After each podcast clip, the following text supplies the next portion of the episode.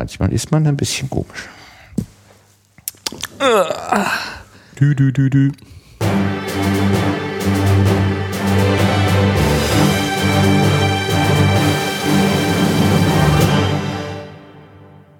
Hallo, hier ist Gemalum, hier sind Gerrit und Martin, hier ist Lesen und mehr in der 31. Episode. Und ich sage ganz herzlich willkommen allen Hörerinnen und Hörern und ganz herzlich willkommen dem Gerrit, der wirklich Hallo, übersitzt und der Martin. mich anguckt. Hallo Martin. Ja, auch äh, hallo und willkommen allen Zuhörern. Ja, es ist jetzt November, der 3. November 2015 äh, für die Chronisten. Die dunkle Jahreszeit hat begonnen, äh, die, die Uhr ist auch schon umgestellt worden. Und manchmal ist es ja auch ein bisschen dunkel so im, im Bereich der Daten, des Datenschutzes und so weiter. Ähm, und das haben wir uns heute als Thema vorgenommen. Der Gerrit hat einen schönen Artikel aus der Spektrum der Wissenschaft. Wir danken dem Verlag, dass wir das machen dürfen. Ausgesucht von äh, was sagst du mir? Juni, Juni. 2015, genau. Das hatte ich doch auch hier, da wollte ich nämlich gucken. Auf meinen Kopien steht das auch. Oder meinen Ausdrucken oder wie auch immer, wie man das nennen will hier. Da, ja, irgendwie, da steht das jedenfalls auch drauf. Und bevor ich hier lange rumlabere, mach doch bitte erst einmal, äh, lies doch erst einmal hin, Ich mache den Vorleser. mach den Vorleser. Genau. Die Folgen der digitalen Transparenz. So paradox es klingt, die Entwicklung des Lebens im urzeitlichen Ozean kann uns einiges über die Zukunft unserer Gesellschaft lehren. Da im Zeitalter der digitalen Vernetzung kein Geheimnis mehr sicher ist, stehen wir an der Schwelle einer Epoche, die das Verhältnis von Öffentlichkeit und Privatleben ganz neu definieren muss. Von Daniel C. Dennett und Deb Roy. Vor rund vier- 543 Millionen Jahren ereignete sich die sogenannte Kambrische Explosion, eine spektakuläre Häufung biologischer Innovationen. Binnen weniger Millionen Jahre, nach geologischen Maßstäben fast augenblicklich, entwickelten Lebewesen völlig neue Körperformen, neue Organe, neue Strategien für Angriff und Verteidigung. Die Evolutionsbiologen streiten über die Ursache dieser erstaunlichen Welle von Neuerungen aber eine besonders überzeugende Hypothese des Theologen Andrew Parker von der University of Oxford besagt, dass Licht der Auslöser war. Parker zufolge wurde damals die seichten Ozeane und die Atmosphäre durch plötzliche chemische Veränderungen viel lichtdurchlässiger. Zu jener Zeit gab es nur in den Meeren tierisches Leben. Und sobald Sonnenlicht das Wasser durchdrang, wurde Sehkraft zum entscheidenden Evolutionsvorteil. Zugleich mit der rapiden Entwicklung von Augen entstanden auch entsprechend angepasste Verhaltensformen und weitere körperliche Besonderheiten. Während zuvor alle Wahrnehmungen nur die nächste Nähe erfassten, durch direkten Kontakt oder durch Gespür für chemische Konzentrationsänderungen oder Druckwellen, konnten Tiere nun auch entfernte Objekte identifizieren und verfolgen. Raubtiere schwammen gezielt auf ihre Beute zu. Diese konnte sehen, dass sich Feinde näherten und die Flucht ergreifen. Fortbewegung verläuft langsam und unsicher, solange sie nicht von Augen geleitet wird, und Augen sind nutzlos, wenn man sich nicht bewegen kann. Darum entwickelten sich Wahrnehmung und Bewegung parallel. Diese Koevolution war ein Hauptgrund für die Entstehung der heutigen Artenvielfalt. Parkers Hypothese zur kambrischen Explosion liefert eine ausgezeichnete Vorlage zum Verständnis eines neuen, scheinbar völlig andersartigen Phänomens, der Ausbreitung der Digitaltechnik. Zwar haben Fortschritte der Kommunikationstechnik auch in der Vergangenheit unsere Welt verändert. Die Erfindung der Schrift signalisiert das Ende der Vorgeschichte, die Druckerpresse erschütterte die ständische Gesellschaft. Aber die Auswirkung der Digitaltechnik könnte alles bisher in, in den Schatten stellen. Sie wird die Macht einiger Personen und Organisationen vermehren und andere, andere entmachten. Und sie wird Chancen und Risiken mit sich bringen, die noch vor einer Generation unvorstellbar waren. Durch die sozialen Medien verschafft das Internet dem Einzelnen globale Kommunikationswerkzeuge. Eine digitale Welt ohne etablierte Regeln tut sich auf. Dienste wie YouTube, Facebook, Twitter, Tumblr, Instagram, WhatsApp und Snapchat erzeugen neue Medien, die Telefon und Fernsehen Konkurrenz machen. Und die Geschwindigkeit, mit der diese Medien auftauchen, ist atemberaubend. Der Ingenieure Jahrzehnte brauchten, um Telefon- und Fernsehnetze zu entwickeln und einzurichten, hatte die Gesellschaft Zeit, sich da anzupassen. Heutzutage kann ein sozialer Dienst binnen Wochen entstehen und womöglich nutzen ihn binnen Monaten hunderte Millionen Menschen. Das enorme Innovationstempo gibt Organisationen keine Zeit, sich an ein Medium anzupassen, bevor schon das nächste auftaucht. Der überstürzte Wandel, den diese Medienflut auslöst, lässt sich in einem Wort zusammenfassen. Transparenz. Wir können jetzt weiter, schneller, billiger, problemloser schauen als jemals zuvor und auch gesehen werden. Jeder von uns erkennt, dass jeder zu sehen vermag, was wir sehen. Wir befinden uns in einem rekursiven Spiegelsaal gegenseitigen Wissens, der zugleich befähigt und behindert. Das uralte Versteckspiel, welches das gesamte Leben auf unserem Planeten geformt hat, verlagert auf einmal sein Spielfeld, seine Ausstattung und seine Regeln. Spieler, die sich nicht anpassen können, werden bald ausscheiden. Unsere Organisationen und Institutionen stehen tiefgreifende Änderungen bevor. Regierungen, Armeen, Kirchen, Universitäten, Banken und Firmen haben sich in einem relativ trüben Erkenntnismilieu entwickelt, in dem sie das meiste Wissen lokal gebremst, äh, begrenzt blieb. Geheimnisse leicht bewahrt wurden und der Einzelne kurzsichtig oder sogar blind war. Wenn diese Organisationen plötzlich in hellem Licht stehen, entdecken sie schnell, dass sie sich nicht mehr auf die alten Methoden verlassen können. Sie müssen auf neue Transparenz reagieren, auf die neue Re Transparenz reagieren oder untergehen. Genau wie lebende Zellen. Okay. So, jetzt nochmal richtig. Genau wie die lebende Zelle eine wirksame Membran braucht, um ihre inneren Mechanismus gegen die Wechselfälle der Außenwelt zu schützen, so benötigen soziale Organisationen ein schützendes Interface zwischen ihren inneren Angelegenheiten und der Öffentlichkeit. Und die alten Schutzschirme verlieren ihre Wirksamkeit.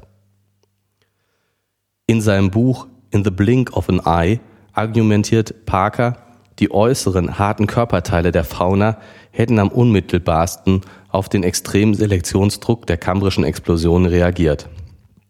Die plötzliche Transparenz der Meere führte zur Entstehung kameraähnlicher Seeorgane, die wiederum eine rasche Anpassung von Klauen, Kiefern, Panzern und schützenden Körperteilen nach sich zog.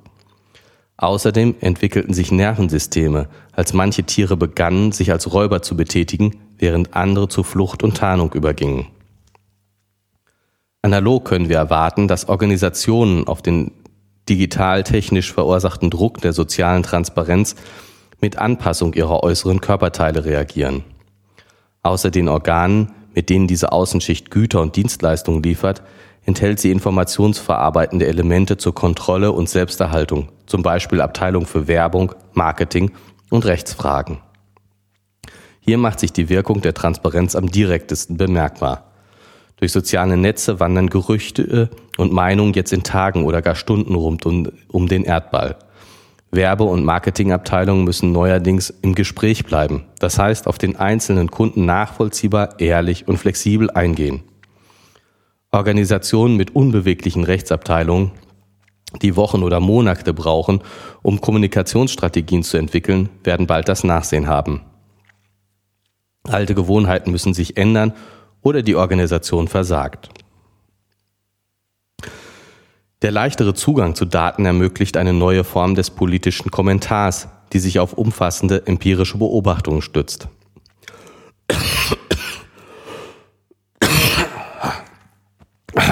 Bitte rausschneiden.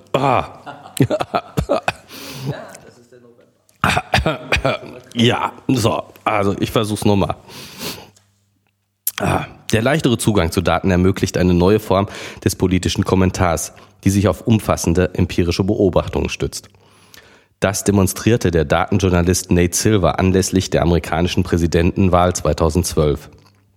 Während einige Nachrichtenbüros behaupteten, sie wüssten schon nach ein paar Umfragestichproben, warum ihr Kandidat gewinnen würde, lieferte Silver Analysen, die auf sämtlichen verfügbaren Umfragedaten beruhten. Silver sagte nicht nur den, die Wahlergebnisse frappierend exakt voraus, sondern zerstreute auch das zerstreute durch das Veröffentlichen seiner Methode auch jeden Verdacht, es handelt sich um bloße Zufallstreffer. Seine, seit transparente Umfragen immer leichter zugänglich werden, haben Nachrichtenagenturen und politische Kommentatoren, die einseitige Geschichten verbreiten, ein immer schwereres Spiel. Vor einer ähnlichen Herausforderung stehen die Hersteller von Konsumgütern. es tut mir leid. Ich glaube, das wird heute nichts. Vor einer ähnlichen Herausforderung stehen Hersteller von Konsumgütern. Nutzerbewertung von Waren und Dienstleistungen verändern das Machtverhältnis zwischen Kunden und Firmen. Das Etablieren einer Marke wird schwieriger, wenn Meinungen der Konsumenten an Gewicht gewinnt. Flexible Firmen lernen schnell und öffentlich auf Beschwerden und negative Bewertungen zu reagieren. Und, falls die Kritik überwiegt, müssen sie das Produkt verändern oder ganz fallen lassen. Es hat keinen Zweck mehr, Geld in die Vermarktung mittelmäßiger Produkte zu stecken. Kleine Gruppen von Menschen mit gleichen Werten, Überzeugungen und Zielen, die sich im Fall einer Krise mittels ad hoc improvisierten inneren Kommunikationskanälen schnell absprechen können, werden mit der neuen Transparenz am besten zurechtkommen. Um diese flexiblen Organisationen von großen, hierarchisch gegliederten Bürokratien zu unterscheiden, könnte man sie Adhokratien nennen. Wenn die Zwänge der wechselseitigen Transparenz weiter wachsen, werden sich vermutlich neuartige Organisationsformen herausbilden, die viel dezentraler arbeiten als heutige. Zudem dürfte der Selektionsdruck kleinere Gebilde favorisieren und Großorganisationen vielleicht überhaupt zum Aussterben verurteilen. Von Louis D. Brandeis Richter am obersten Gerichtshof der USA stammt der Ausspruch, Sonnenlicht gilt als das beste Desinfektionsmittel. Das stimmt sowohl buchstäblich als auch im übertragenen Sinne. Doch Sonnenlicht kann auch gefährlich sein. Töten wir mit unserer Reinigungseifer nicht zu viele nützliche Zellen ab? Laufen wir nicht Gefahr, den Zusammenhalt oder die Wirksamkeit von Organisationen zu zerstören, indem wir ihr Innenleben allzu sehr entblößten? Brandeis war ein prinzipieller Gegner der Geheimhaltung. Offenbar meinte er, je transparenter eine Institution sei, desto besser. Gut 100 Jahre später kann die von ihm angestoßene Kampagne viele Erfolge vorweisen. Doch trotz aller politischen Phrasen über die segensreichen Vorzüge der Transparenz herrscht im Zentrum der Macht weiterhin Geheimhaltung. Und das aus gutem Grund. Eine biologische Betrachtung macht deutlich, dass Transparenz nicht nur Vorteile hat. Tiere und sogar Pflanzen informieren sich mit ihren Sinnesorganen über die Umgebung und handeln, um ihr Wohlergehen zu mehren. In ähnlicher Weise ist eine menschliche Organisation ein Akteur, der aus zahlreichen tätigen, lebenden Teilen besteht, aus Menschen. Doch anders als pflanzliche oder tierische Zellen haben Menschen vielerlei Interessen und Wahrnehmungsfähigkeiten. Ein vielzelliger Organismus muss nicht befürchten, dass seine Bestandteile von Bord gehen oder eine Meuterei anzetteln. Außer im Fall einer Erkrankung sind Zellen gelehrige, gehorsame Sklaven. Dagegen verfügen Menschen über individuelle Macht und sind äußerst neugierige Wesen. Das war nicht immer so. In früheren Zeiten konnten Diktatoren hinter hohen Mauern ganz ungehindert herrschen Sie verfügten über hierarchische Organisationen aus Funktionären, die sehr wenig von dem System wussten, dem sie angehörten, und noch weniger vom Zustand der Welt, ob nah oder fern. Die Kirchen sind seit jeher besonders geübt darin, die Neugier ihrer Mitglieder zu durchkreuzen. Sie liefern ihnen unzureichende oder verzerrte Informationen über den Rest der Welt und hüllen die internen Handlungen, Geschichten, Finanzen und Ziele in geheimnisvollen Nebel. Auch Armeen pflegen ihre Strategien geheim zu halten, und zwar nicht nur vor dem Feind, sondern auch vor der Truppe. Soldaten, welche die mutmaßlichen Opferzahlen ihrer Operationen kennen, werden nicht so gut kämpfen wie diejenigen, die von ihrem wahrscheinlichen Schicksal keine Ahnung haben. Außerdem kann ein unwissender Soldat weniger Preis geben, wenn er in Gefangenschaft gerät. Eine grundlegende Erkenntnis der Spieltheorie besagt, dass die Akteure Geheimnisse bewahren müssen. Wer einem Mitspieler den eigenen Zustand enthüllt, verliert wertvolle Autonomie und läuft Gefahr, manipuliert zu werden. Um auf einem freien Markt einen fairen Wettbewerb zu treten, schützen die, Firmen, schützen die Firmen die Rezepte für ihre Produkte, ihre Expansionspläne oder andere Unternehmensdaten. Schulen und Universitäten müssen ihre Prüfungsaufgaben bis zum Zeitpunkt des Examens unter Verschluss halten. US-Präsident Barack Obama versprach zwar eine neue Ära der Regierungstransparenz, aber trotz bedeutsamer Verbesserung herrscht in vielen Bereichen weiterhin strikte Geheimhaltung und Immunität. Das soll auch so sein. Beispielsweise müssen Wirtschaftsstatistiken bis zu ihrer offiziellen Verlautbarung geheim bleiben, damit Insider keinen Vorteil daraus ziehen können. Eine Regierung braucht ein Pokerface, um ihre Handlungen auszuführen, aber die neue Transparenz erschwert das mehr als jemals zuvor. Die Enthüllung Edward Snowdens über die Machenschaften des US-Geheimdienst National Security Agency demonstrieren, kann ein einzelner Maulwurf oder Whistleblower eine gewaltige Organisation erheblich stören. Zwar streute Snowden seine Informationen mit Hilfe traditioneller Nachrichtenkanäle, aber erst die verstärkende Resonanz in den sozialen Medien sorgte dafür, dass die öffentliche Aufregung nicht erlahmte, die NSA dauerhaft unter internationalen Druck geriet und die US-Regierung handeln musste. Die NSA reagierte darauf mit einer drastischen Anpassung ihrer Außenhaut. Die bloße Tatsache, dass sie sich öffentlich gegen Snowdens Anschuldigungen verteidigte, war ohne Beispiel für eine Organisation, die lange in völliger Verborgenheit agiert hatte. Sie muss nun herausfinden, welche Art von Geheimnissen sie in einer immer transparenteren Welt überhaupt zu bewahren vermag. Der frühere NSA-Chefberater Joel Brenner kommentierte den plötzlichen Wandel der Arbeitsbedingungen anlässlich eines Forums, das im Dezember 2013 im Media Lab des Massachusetts Institute of Technology stattfand. Zitat, sehr wenig wird künftig geheim sein und was geheim gehalten wird, wird nicht sehr lange geheim bleiben. Das eigentliche Ziel der Geheimhaltung ist jetzt Verlängerung der Zerfallszeit von Geheimnissen. Sie sind wie radioaktive Elemente. Zitat Ende. Als Optimisten hoffen wir, dass diese Umbruchperiode uns Organisationen beschert, die den ethischen Maßstäben der Zivilgesellschaft besser entsprechen und dass wirksame neue Verfahren zur Korrektur unerwünschter Organisationsverhaltens entstehen. Dabei können wir nicht ausschließen, dass unsere Nachrichtendienste dauerhaft geschwächt werden und künftige Gefahren schlechter erkennen. Die kambrische Fauna erfand bei ihrem evolutionären Rüstungswettlauf eine Fülle von Ausweichermanövern und Gegenmaßnahmen, und dieses Arsenal von Finden ist seitdem fortwährend gewachsen. Die Tiere haben Tarnungen und Alarmrufe entwickelt sowie grelle Markierungen, die mögliche Räub möglichen Räubern fälschlich anzeigen, die Beute sei giftig. Die neue Transparenz wird zu einer ähnlichen Flut von Techniken für den Informationskrieg führen. Kampagnen zur Diskreditierung von Quellen, Präventivangriffe, verdeckte Operationen und so fort. Die Natur hat seit, je, seit jeher die Entwicklung täuschender Schutzmechanismen angeregt. Die, der Tintenwolke, die ein Kopflüßler auf der Flucht vor einem Räuber ausstößt, entsprechen im modernen Luftkrieg Wolken von Metallfäden, die Radarstrahlen reflektieren, oder Scheingefechtskröpfe, die Abwehrraketen irreführen.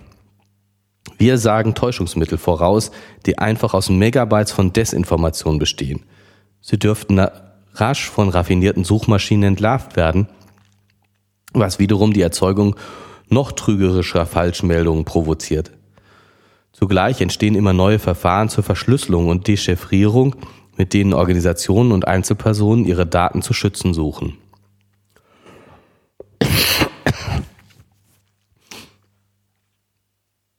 Aus unserem Vergleich mit der kambrischen Explosion folgt schließlich, dass wir bald eine enorme Artenvielfalt von Organisationen erleben werden.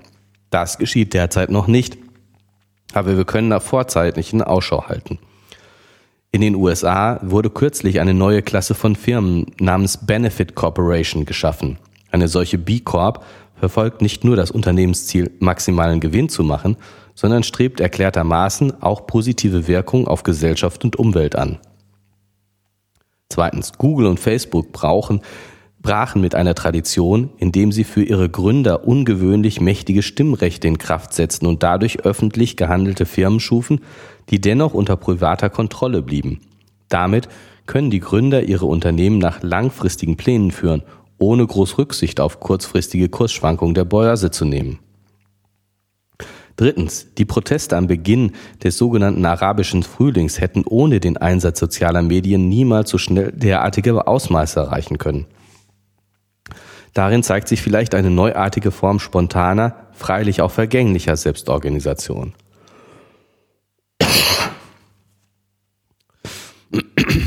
Anschließend stehen wir tatsächlich, anscheinend stehen wir tatsächlich am Beginn einer radikalen Aufwächerung des Stammbaums menschlicher Organisationsformen. Das Tempo, in dem die Transparenz eine Organisation prägt, hängt von deren Stellung im Wettbewerb ab, quasi von ihrer ökologischen Nische. Firmen sind dem Einfluss der öffentlichen Meinung am meisten ausgesetzt, denn der Kunde kann sich leicht für Alternativen entscheiden. Wird eine über Jahrzehnte hinweg aufgebaute Marke vernachlässigt, verschwindet sie vielleicht binnen Monaten vom Markt. Kirchen und Sportvereine sind durch die tief verwurzelte kulturellen Gewohnheiten und sozialen Vernetzungen ihrer Mitglieder etwas besser geschützt. Doch wenn Kindesmissbrauch oder Kopfverletzungen, die vor dem Aufkommen des Internets lange ignoriert wurden, ins grelle Tageslicht der Transparenz geraten, müssen sich selbst die mächtigsten dieser Organisationen anpassen. Oder sie gehen unter. Regierungssysteme sind am besten geschützt vor unmittelbarem evolutionären Druck. Durch soziale Medien forcierte Proteste können zwar Regierende und Parteien stürzen, aber die etablierten Staatsorgane bleiben von einem Wechsel der politischen Führung meist ziemlich unberührt.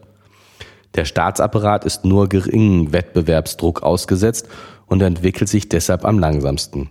Doch selbst hier sollten wir einen erheblichen Wandel erwarten, denn die Macht, welche Einzelpersonen und Außenseiter durch den Einblick in Organisationen gewinnen, wird zwar zweifellos zunehmen, wird zweifellos zunehmen. Unter öffentlichem Druck gewähren Regierungen Zugang zu riesigen Strömen von Rohdaten, die über interne Vorgänge Auskunft geben. In Verbindung mit Fortschritten in groß angelegten Musteranalyse, Datenvisualisierung und datengeschütztem Journalismus beschleunigen machtvolle soziale Rückkopplungsschleifen die Transparenz von Herrschaftssystemen. Die neu entstehende menschliche Ordnung stößt allerdings an gewisse selbstgesetzte Grenzen. Ameisenstaaten können mehr erreichen als einzelne Ameisen und ebenso überschreiten menschliche Organisationen die Fähigkeit Einzelner. So können Erinnerungen, Überzeugungen, Pläne, Aktionen und vielleicht sogar Werte entstehen, die weit über menschliches Maß hinausgehen. Doch unser Entwicklungsweg schreibt uns nun einmal vor, noch so übermenschliche Organisationen an den Werten zu messen, die für jedes Individuum gelten. Diese selbstregulierende Dynamik, welche die beschleunigt wachsende Fähigkeit zur Kommunikation zwischen Mensch und Maschine dem Wohl des Individuums unterwirft, zeichnet unsere Gattung vor anderen Lebensformen aus. Von ich wollte noch sagen, von Daniel C. Dennett und Deb Roy. Aber jetzt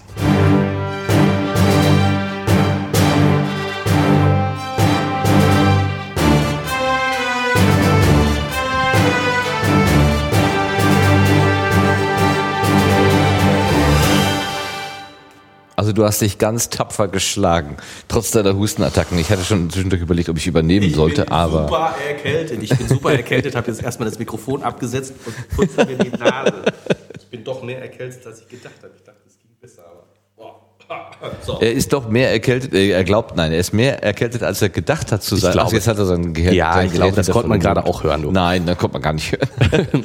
das ist die tödliche Männergrippe, oder? Tödliche Männerschnupfen, so. Ja. Männer brauchen keine Grippe, um zu sterben. Das reicht ein Schnupfen. okay, alles klar. alles klar, alles klar. So, ja. ja, was sagt uns dieser Artikel? Also ich bin ja erstmal ein bisschen überrascht Du hast mir beim letzten Mal gesagt, ja. ähm, der Artikel, den ich so gerne haben wollte, der sei so ein bisschen hm, schwer zu greifen und es wäre wenig mit Belegen gearbeitet und so weiter. Jetzt hast du einen Artikel gesagt etwas unwissenschaftlich. Jetzt hast du einen Artikel ausgewählt, wo ich ähm, so spontan die Frage habe, ja, und? ja, also ich, äh, ich muss, ich muss zugeben, ich muss zugeben, ähm, dieser Artikel ist äh, ja, im, im Sinne von äh, wissenschaftlich harten Fakten äh, und streng genommen nicht so wahnsinnig wissenschaftlich. ähm, ja, er zieht ja eine wissenschaftliche Analogie. Also wenn man jetzt äh, Wissenschaft ganz streng sieht, dann wäre ja Wissenschaft äh, nur das, was äh, falsifizierbare Fakten enthält.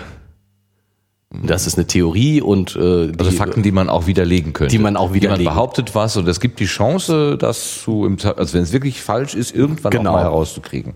Okay. Ja, nicht nur irgendwann, sondern auch äh, einigermaßen in, in realistischen äh, äh, Sachen, weil ich mal in irgendwann interessiert nicht, sondern äh, eine Theorie ist eine Theorie, wenn sie falsifizierbar ist, sonst ist es keine Theorie. Und äh, Ja, ich und, dachte jetzt aber Sachen wie, äh, was habe ich denn da letztens mal gesehen? Äh, Formaldehyd, ähm, was wir ja so als krebserregend und überhaupt als äh, nicht so, also man möchte das nicht in seiner Umgebung haben. Da gab es aber früher äh, zum Beispiel Werbeanzeigen, äh, dass Kämme mit Formaldehyd getränkt worden sind, weil es irgendwelche positiven Eigenschaften hatte auf die Haare, äh, dass sie dann zehn Jahre später ausgefallen sind. Das wurde dann in dem Moment noch nicht berücksichtigt. Also das, das wäre dann falsifizierbar sozusagen. Ja, gut, okay, aber da hat ja keiner die Theorie aufgestellt. Äh, Formaldehyd ist ähm, Unbedenklich. unbedenklich Mhm. oder äh, ja, Äh, Ja, doch, letztendlich implizit. ja, ja, gut. Ja, okay. Aber ich meine, in diesem strengen Sinne ist zum Beispiel auch die Stringtheorie, die physikalische, keine Theorie, weil sie im Moment definitiv nicht falsifizierbar ist. Okay. Sie ist einfach noch nicht genug ausgearbeitet dafür, um falsifizierbar zu sein. Und ähm, nichtsdestotrotz beschäftigen sich ernsthafte physikalische Wissenschaftler damit und das ist auch gut und richtig so, denke ich. Und ähm, es insofern gibt ernsthafte physikalische Wissenschaftler? Ernsthafte Physiker? Ich kenne Ja. nur andere. nein, nein. Es Scherz. gibt auch nicht ernsthafte Physiker. Von denen wollte ich mich jetzt abgrenzen. Die Physik. genau, alles Physik.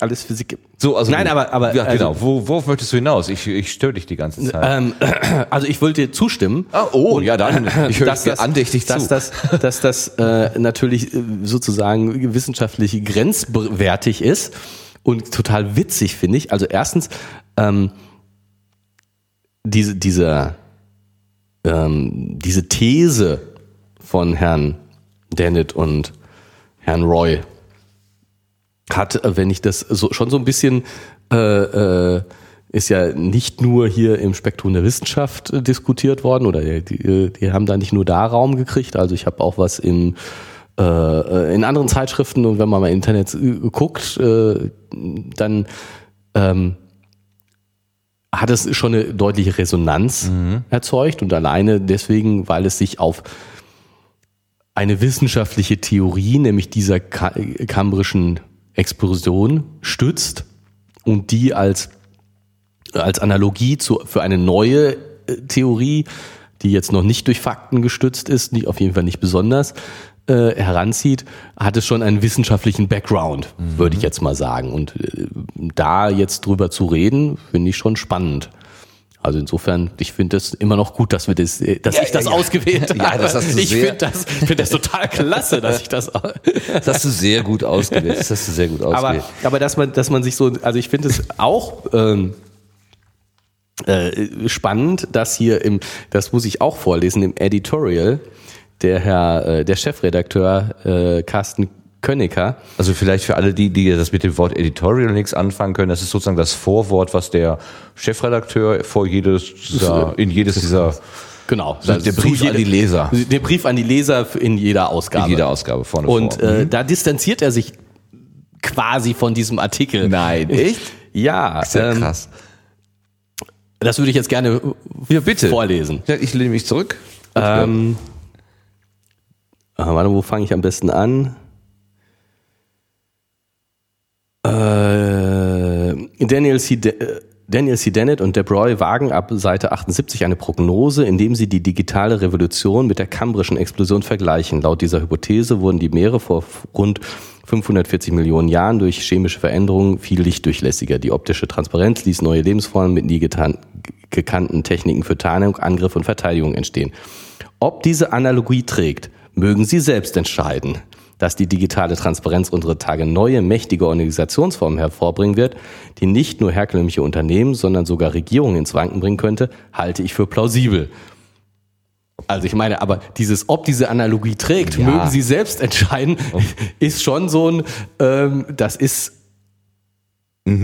so, Also ich habe da, wir, wir, wir erleben ja, ich meine, gerade wir, unser, unser äh, Menschen in unserem Alter haben ja die Entwicklung des Taschenrechners miterlebt.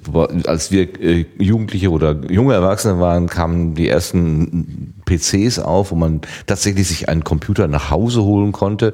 Die, die Geräte wurden so äh, klein, dass man sie tatsächlich auch äh, nutzen konnte, um keine Ahnung, was hat man früher so gemacht, Telefondaten sind da eingegeben oder überhaupt mal Programmieren geübt und so weiter. Und äh, jetzt, wir haben gerade noch darüber gesprochen, jetzt trägt jeder hier in der in seinem Telefon eigentlich einen vollwertigen Personal Computer, wo was früher Schränke gefüllt hat, äh, ja. um dieses Beispiel, um dieses alte oder immer wieder gleiche Bild zu bemühen, mit sich herum. Und gleichzeitig ähm, gibt es eben auch diese diese Anwendung der Datensammlung, äh, jede, jede unserer Be Bewegungen, die vernetzt stattfindet, wird irgendwo protokolliert.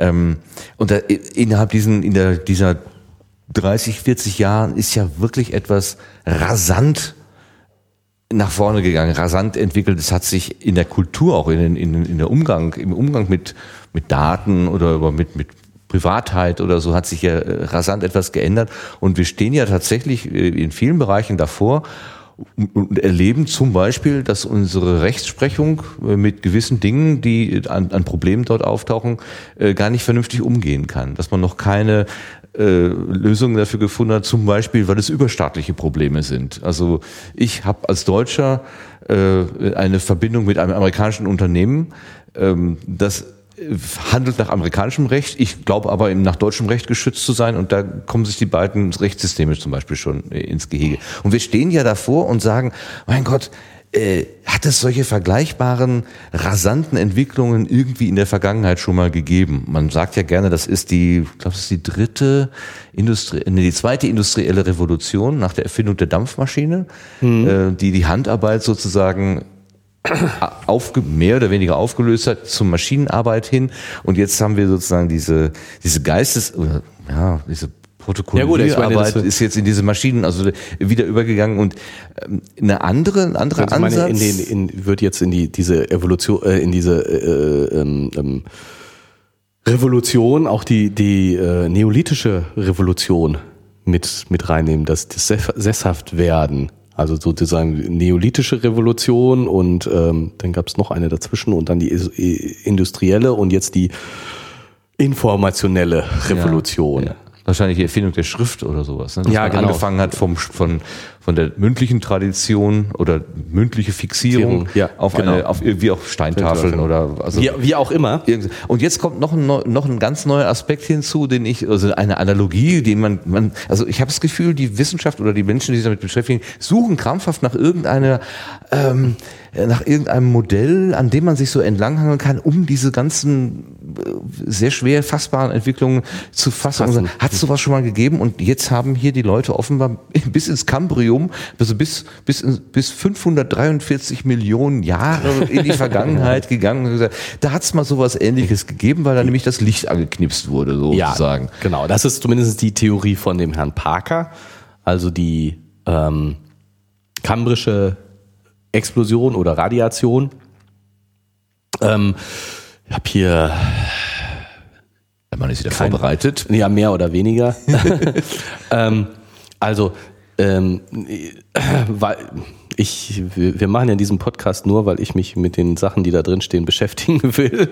Und ich habe mich dann so mehr oder weniger ein bisschen damit beschäftigt, weil äh, ich natürlich vorher von der kambrischen Explosion auch noch nichts gehört ja. hatte. Ähm, und ähm, offensichtlich ist es so, dass ähm, also das, das, die Erdzeitalter, das, die, äh, womit fangen wir an? Also die Geschichte der Erde. Äh, vor 4,5 Millionen oder 4,6 Millionen Jahren, nein, Milliarden Jahren, also 4500 Okay, sonst Milliarden. kommst du nicht aus. Mit genau, also, vier, also ganz, ganz lange. Oh, früher, damals. Schritt zurück, langsam. ganz ruhig, ganz ruhig. So, also, ich, ich äh, bevorzuge in Millionen Jahren zu sprechen äh, weil dann ist die äh, Verwirrung ob der äh, Einheiten nicht so groß, hoffe ich. Also vor 4560 Millionen Jahren mhm. Entstehung der Erde. zumindest sagt die Wikipedia, ist das ungerund. Die muss das wissen. Die Ja, muss ja, das wissen. das wissen. Also da, da hat sich der, der, dieser Protoplanet äh, war dann so, dass man wirklich von einem Planeten sprechen konnte. Äh, und vor oder 2100 Millionen Jahre vor unserer Zeit ähm, die ersten Vielzeller. Also da gab es schon Einzellerleben hatte sich schon entwickelt. 2000 Millionen Jahre vo- voraus haben sich schon die ersten Mehrzeller entwickelt? Das, äh, Doch. Ja. ja. Oh, das ist ein Gabonionta. Schwer interpretierbare zellartige Bildung ohne sichere Bezüge zu späteren Organismen. Also ganz sicher ist man sich Genau, nicht. ich meine, ist natürlich auch schwierig. Irre, irre, früh. Ist natürlich, auch, gedacht. ist natürlich auch schwierig, weil man schwer irgendwas davon findet. Ja. Ähm, das ist alles vom äh, Erdzeitalter her im Präkambium. Prä heißt vor, also Genau. dann, dann Und die, alles, was die, noch war. diese, diese Sachen äh, sind natürlich noch feiner eingeteilt, aber man unterscheidet sozusagen Präkambrium und danach. Ost? Ja, gibt Achso, das, das wird Prä, also vor Cambrium und das Cambrium selber. Und danach Ja, aber Cambrium ist dann sozusagen nur eine, eine, eine kurze, also hier, ich musste das mal zeigen. Es gibt so ähm, Einteilungen in mehreren Hierarchien. Die gröbste Einteilung ist eben Präkambrium und alles, was danach kommt, hat keinen Namen mehr. Ah, super. Und ähm, die, die, das Präkambrium und alles, was danach kommt, ist natürlich dann nochmal in feinere Sachen eingeteilt, nämlich in Eonothem und in Erathem und in System. Und das Kambrium ist ein System. Während das Präkambrium ähm, ja ein ähm, was Gröberes noch als Eonothem ist. So ist es. Aha. Das ist so ein bisschen, als würde man sagen, es gibt Fortbewegungsmittel als Kategorie und darin sind jetzt Autos und Motorräder und Lastwagen sozusagen und es gibt äh, Gartenbänke und äh, da gibt es zwei Sitzer und drei Sitzer. Und so. Also es gibt Genau. also die Kategorien und darin nochmal die, Die äh, Unterteilung. Aus, äh, Unterteilungen. Das kann jetzt, glaube ich, ein Hörer überhaupt nicht verstanden haben, weil ich, selbst, selbst ich, der da drauf gucken kann, äh, habe da jetzt Probleme zu verstehen. Reduzieren wir das vielleicht einfach darauf, es ist, also dieses ganze, dieses ganze Erdzeitalter ist in verschiedene Abschnitte eingeteilt, Eingeteilt, Willk- genau. mehr oder weniger willkürlich. willkürlich. Die haben so komische griechisch, lateinische Ja. Cam Cambrium ist der äh, lateinische Name von Wales, also äh, abgeleitet aus dem lateinischen Namen von Wales. Ich habe es natürlich schon wieder vergessen, wie der lateinische Name von Stadt Wales oder, oder der Landkreis Land Wales? Wales? Land, Land Wales. Wales. Ähm, weil äh, da äh, Schichten des Cambriums, also da, wo die erzgeschichtlich äh, Zutage getreten? zu, eben, genau, zutage Da, treten. da, da, Deswegen- okay. So, Okay. diese Namensgebung. Steht auch in der Wikipedia. Alles klar. Ähm, Aber lass uns vielleicht mal auf diesen Effekt kommen. Also nein, lass uns noch mal, lass uns äh, die die die wichtige Unterscheidung. Was hat sich, was ist überhaupt die kambrische Explosion? Was Ja. ist da passiert? Ja, genau. Da, das würde ich ja auch gerne. Ich, sag, ich Und- habe gesagt, das geht nicht an. Aber Und ähm, also die Kambrium beginnt ähm, ungefähr 541 Millionen Jahre vor heute. jetzt, genau. Ähm, und die, die kambrische Explosion ähm, habe ich unterschiedliche Zahlen gefunden, also 541, 542, 543. Äh, ich bin ich glaube, großherzig, ehrlich genau, würde ich jetzt auch sagen. Muss man jetzt nicht so genau nehmen. irgendwo zwischen Und auch- 400 und 600. und auch für die Dauer der, dieser Explosion äh, gibt es unterschiedliche Zahlen. Er spricht jetzt hier ja von binnen weniger Millionen Jahre. Irgendwo in der Wikipedia ist von fünf bis zehn. An einer anderen Stelle ist von 20 Millionen Jahren die Rede, die Dauer dieser Explosion. Also ich meine, es ist natürlich äh, für eine Explosion ein paar Millionen Jahre ist. ja, Das aber für, bei denen mal. knallt ganz langsam. Aber auf jeden Fall äh, ist es in, in, ähm, in dem Zeitraum, also ich meine vor 550 Millionen Jahren, äh, ist es natürlich ein relativ kurzer Zeitabschnitt. Äh, in, in, einfach in, in den Maßstäben. gerechnet, natürlich. Genau, in den klar, Maßstäben, ne? in denen man, den man Und ähm, was ist, was ist wirklich der Unterschied? Ähm, schon früh hat man festgestellt, dass man eben aus der Zeit vor dem Kambrium, eben im Präkambrium, ähm, relativ wenig Fossilien und wenig unterschiedliche hat. Und mit dem Kambrium eine, plötzlich eine sehr große Atemvielfalt mhm. hat und eben auch ähm, im Gegensatz zu vorher ähm, viele Anlagen von, von äh, Arten findet, die heute noch da sind. Also wenn man so sagt, wo, wo kommen, äh, woran unterscheiden sich ähm, Quallen sind jetzt das falsche Beispiel. Äh, Wirbeltiere von Wirbellosen mhm. ähm, oder wie sind Wirbeltiere überhaupt aufgebaut, dann findet man diese grundsätzlichen Aufbau-Dinge erstmals in diesen, in diesen neu, im Kambrium neu entstandenen Arten.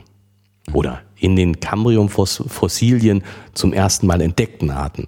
Und das war nämlich auch, oder ist gar nicht so lange her, ähm, dass ich äh, äh, noch in dem, was 19, irgendwas 1990er Jahre, als ich jetzt hier so mal ein bisschen über Kambrium und kambrische Explosion äh, rumgesurft habe, ähm, habe ich, bin ich ganz schnell auf Artikel gestoßen, die um die Jahrtausendwende waren, die eben behauptet haben, äh, kambrische Explosion ist nur ein Artefakt, mhm. weil nämlich ähm, in der in der Zeit ähm, die, ähm, die, die ersten Skelette und Außenpanzer entstanden sind, also ähm, kalkhaltige Strukturen mhm. und nur die haben sich in Fossilien abgebildet mhm. und deswegen sehen wir jetzt plötzlich mhm. so viel, was aber nicht heißt, dass sie vorher nicht da das waren. Nicht, ja. Die waren nur aus einem Material, was es, sich einfach war nicht, nicht so gut äh, enthalten, erhalten was hat. Was nicht und, konservierbar war. Genau. genau. Und dann war eben eine Erklärung für dieses Erscheinen der mhm. kambrischen Explosion war eben die Meere, die Chemie der Meere hat sich verändert. Plötzlich gibt es mehr Kalk im Meer mhm. oder auch Silikate im Meer. Mhm. Ich glaube, das war's. Kalk. Bleiben wir bei Kalk, weil Skelette und auch die Außenpanzer ja. häufig aus Kalk sind. Ähm, und dass diese ersten Außenpanzer zum Beispiel, die entstanden sind, gar nicht zum Schutz da waren, sondern einfach nur äh, Ablagerungen des ausgefilterten Kalks, weil die Einzeller oder Mehrzeller damit nichts anfangen konnten. Und die haben und das, das, aufgenommen? Also die haben das aufgenommen, mussten, mussten, dieses Gift quasi, diesen Ballaststoff einfach loswerden und haben äh, ihn, ja, eben um sich drum sind sie ihn losgeworden. Und dann hat sich evolutionär herausgestellt, das war gar nicht so unnützlich. Andere konnten das plötzlich nicht mehr knacken. Mhm. Also das war sozusagen die, warum haben die plötzlich alle Panzer ausgebildet? Mhm. Einfach, weil das Zeug jetzt plötzlich da war. Ja, ja. Also solche Veränderungen in der, in der Umwelt hat es ja, äh, also zumindest vorher auch schon mal gegeben. Wir hatten ja, ich weiß, dass diese Sauerstoffatmosphäre, die wir jetzt haben, die war ja früher äh, eben nicht da. da ja. War ja genau, es war da, was hatten wir da? Eine äh, Kohlendioxidatmosphäre. Und genau. irgendwann genau. ähm, hat sich das umgekehrt, dann kam zur Sauerstoffatmosphäre und die war sogar giftig für die bis dahin lebenden äh, genau. äh, Organismen. Ja. Und also solche, solche äh, relativ abrupten Veränderungsprozesse sind auch nicht so ganz, ganz selten. Ne? Genau, und das ist auch ähm, im aber jetzt habe ich quasi widersprochen, weil du sagtest, es muss gar keinen abrupten Änderungsprozess gegeben haben. Es gibt auch Leute, die gesagt, die sagen, das ist alles eine langsame und stetige Entwicklung. Das muss genau. gar keine solche Explosion, so ein, so, ja, ja, aber also, ist alles anders also sein. Und, ne? und andererseits hat man eben auch äh, in China äh, zum Beispiel auch ältere mehrzellige, also das Mhm. Ich, hoffe, ich hoffe mal, dass das auf diese Gabon, Gabonionta, Gabonionta, äh, nein, 1,2 Millionen erste Fossil, also vor 1,1200 Millionen Jahren vor 1200 Millionen Jahren erste Fossilien, die mit einiger Überzeugung morphologisch als Makroalgen ansprechbar sind.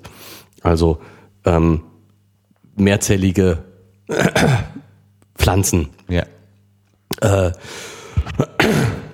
und, und es gibt irgendwelche Fossilien in China, die ähm, so äh, mehrzellige Wesen darstellen, die auch aus dem Präkambrium sind, also deutlich früher und äh, diese, diese kambrische Explosion in dem Sinne in Frage gestellt haben, dass man eben sagte, da ging es dann plötzlich los mit, mit wirklich vielzellige im Sinne von differenzierte Stellen, morphologische Unterschiede.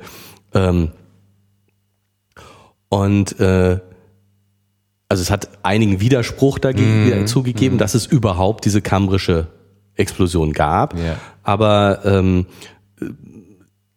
es scheint so, den Quellen nach, das, was ich sehe, dass, dass eben doch die, die Belege eindeutiger geworden sind mit weiteren Fossilien, die man gefunden hat und auch eben wiederum mit älteren Fossilien, die man gefunden, gefunden hat, dass ähm, und eben viel mehr noch aus dem Kambrium, den man gefunden hat, dass eben gesagt wird, ähm, doch, es hat in der Zeit so eine explosionsartige Vermehrung und Artenviel Vermehrung der Arten gegeben, also eine Zunahme der Artenvielfalt gegeben. Ähm, einfach weil wir zwar, wir haben zwar ein paar Sachen vorher, aber wir müssten nach dem, wo wir überall geguckt haben, noch viel mehr gefunden haben. Mhm.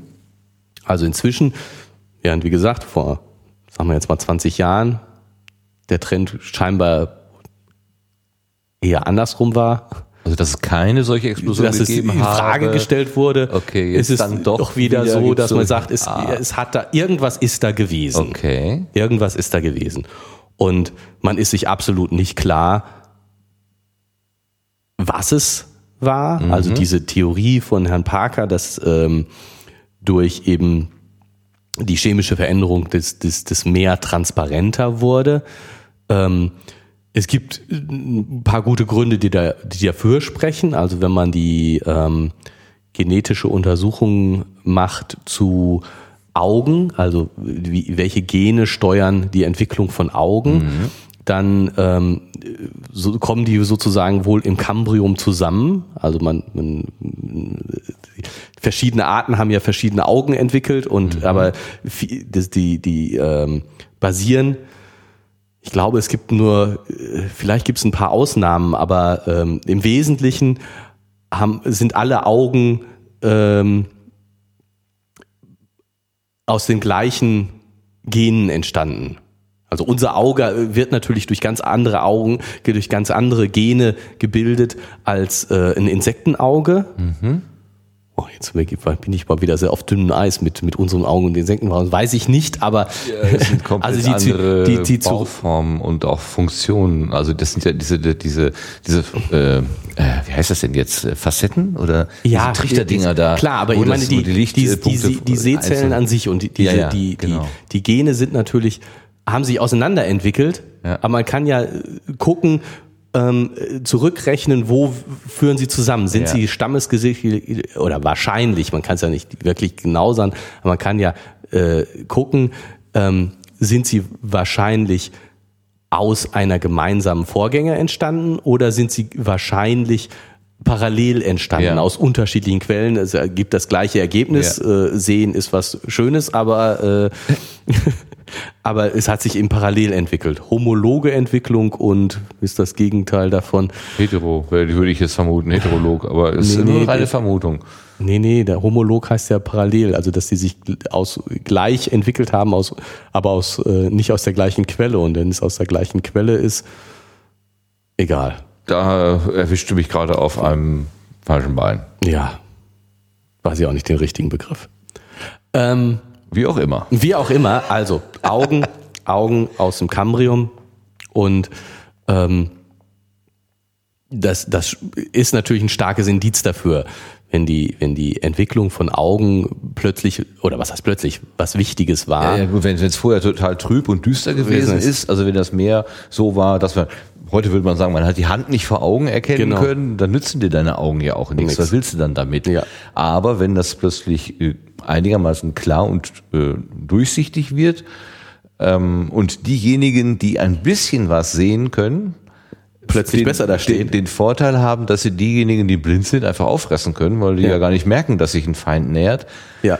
Wobei diese Reduktion auf das Optische erscheint mir jetzt auch so ein bisschen, also aus meiner Laienperspektive so ein bisschen fragwürdig, weil wir ja auch wissen, dass viele andere äh, Wahrnehmungs- und Sinnesreize äh, Reize noch da sind. Gerade so am tiefen Meeresgrund, da leben ja auch reichlich äh, Tiere, ohne dass sie irgendwas sehen können. Und die, die werden sich auch Ja. bejagen und kriegen und äh, sich fressen gegenseitig. Genau, und so ich denke auch so diese, diese, also was er auch spricht, diese chemische Sache, dass du einfach nach Konzentrationsunterschieden dich fortbewegst. Meine machen Pantoffeltierchen heute immer noch. Ja. Oder Spermien, wie wir gelernt haben. So, und ich gehe, auch- also ich zum Beispiel bewege mich immer gerne zum Ofen hin, wenn es kalt ist. ne? Also Genau. Ich bewege mich auch äh, Ja. äh, Ja, gemäß ähm, irgendwelcher Wahrnehmungsreize. Genau.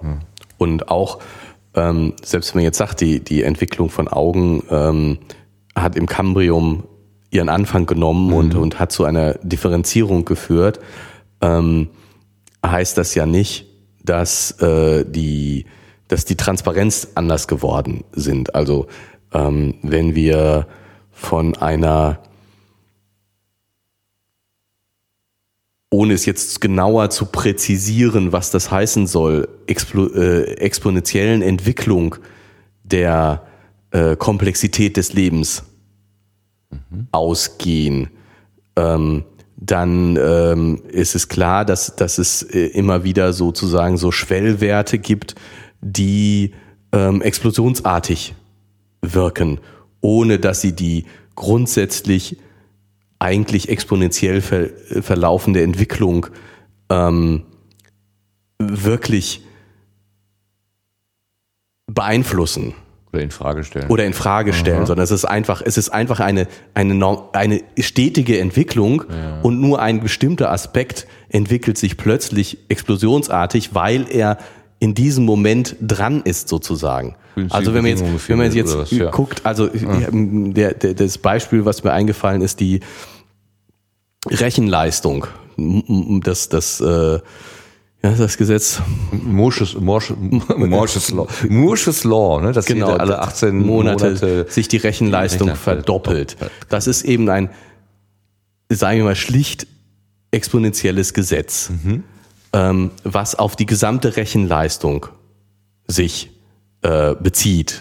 Und äh, wenn ich das jetzt, wenn ich mir aber angucke, die Anzahl der Prozessorkerne, da gab es eben einen Abschnitt, wo der sich explosionsartig entwickelt hat.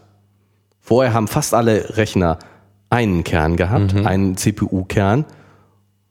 Und dann gab es eine Zeit, wo es zwei, vier und heute haben fast alle Rechner vier Kerne, sech- acht Kerne, so. Und es steigt nicht mehr weiter, nicht mehr besonders. Es gab einen kurzen Abschnitt der explosionsartigen Entwicklung der Anzahl der äh, CPU-Kerne in einem, in einer CPU, der Rechenkerne in einer CPU.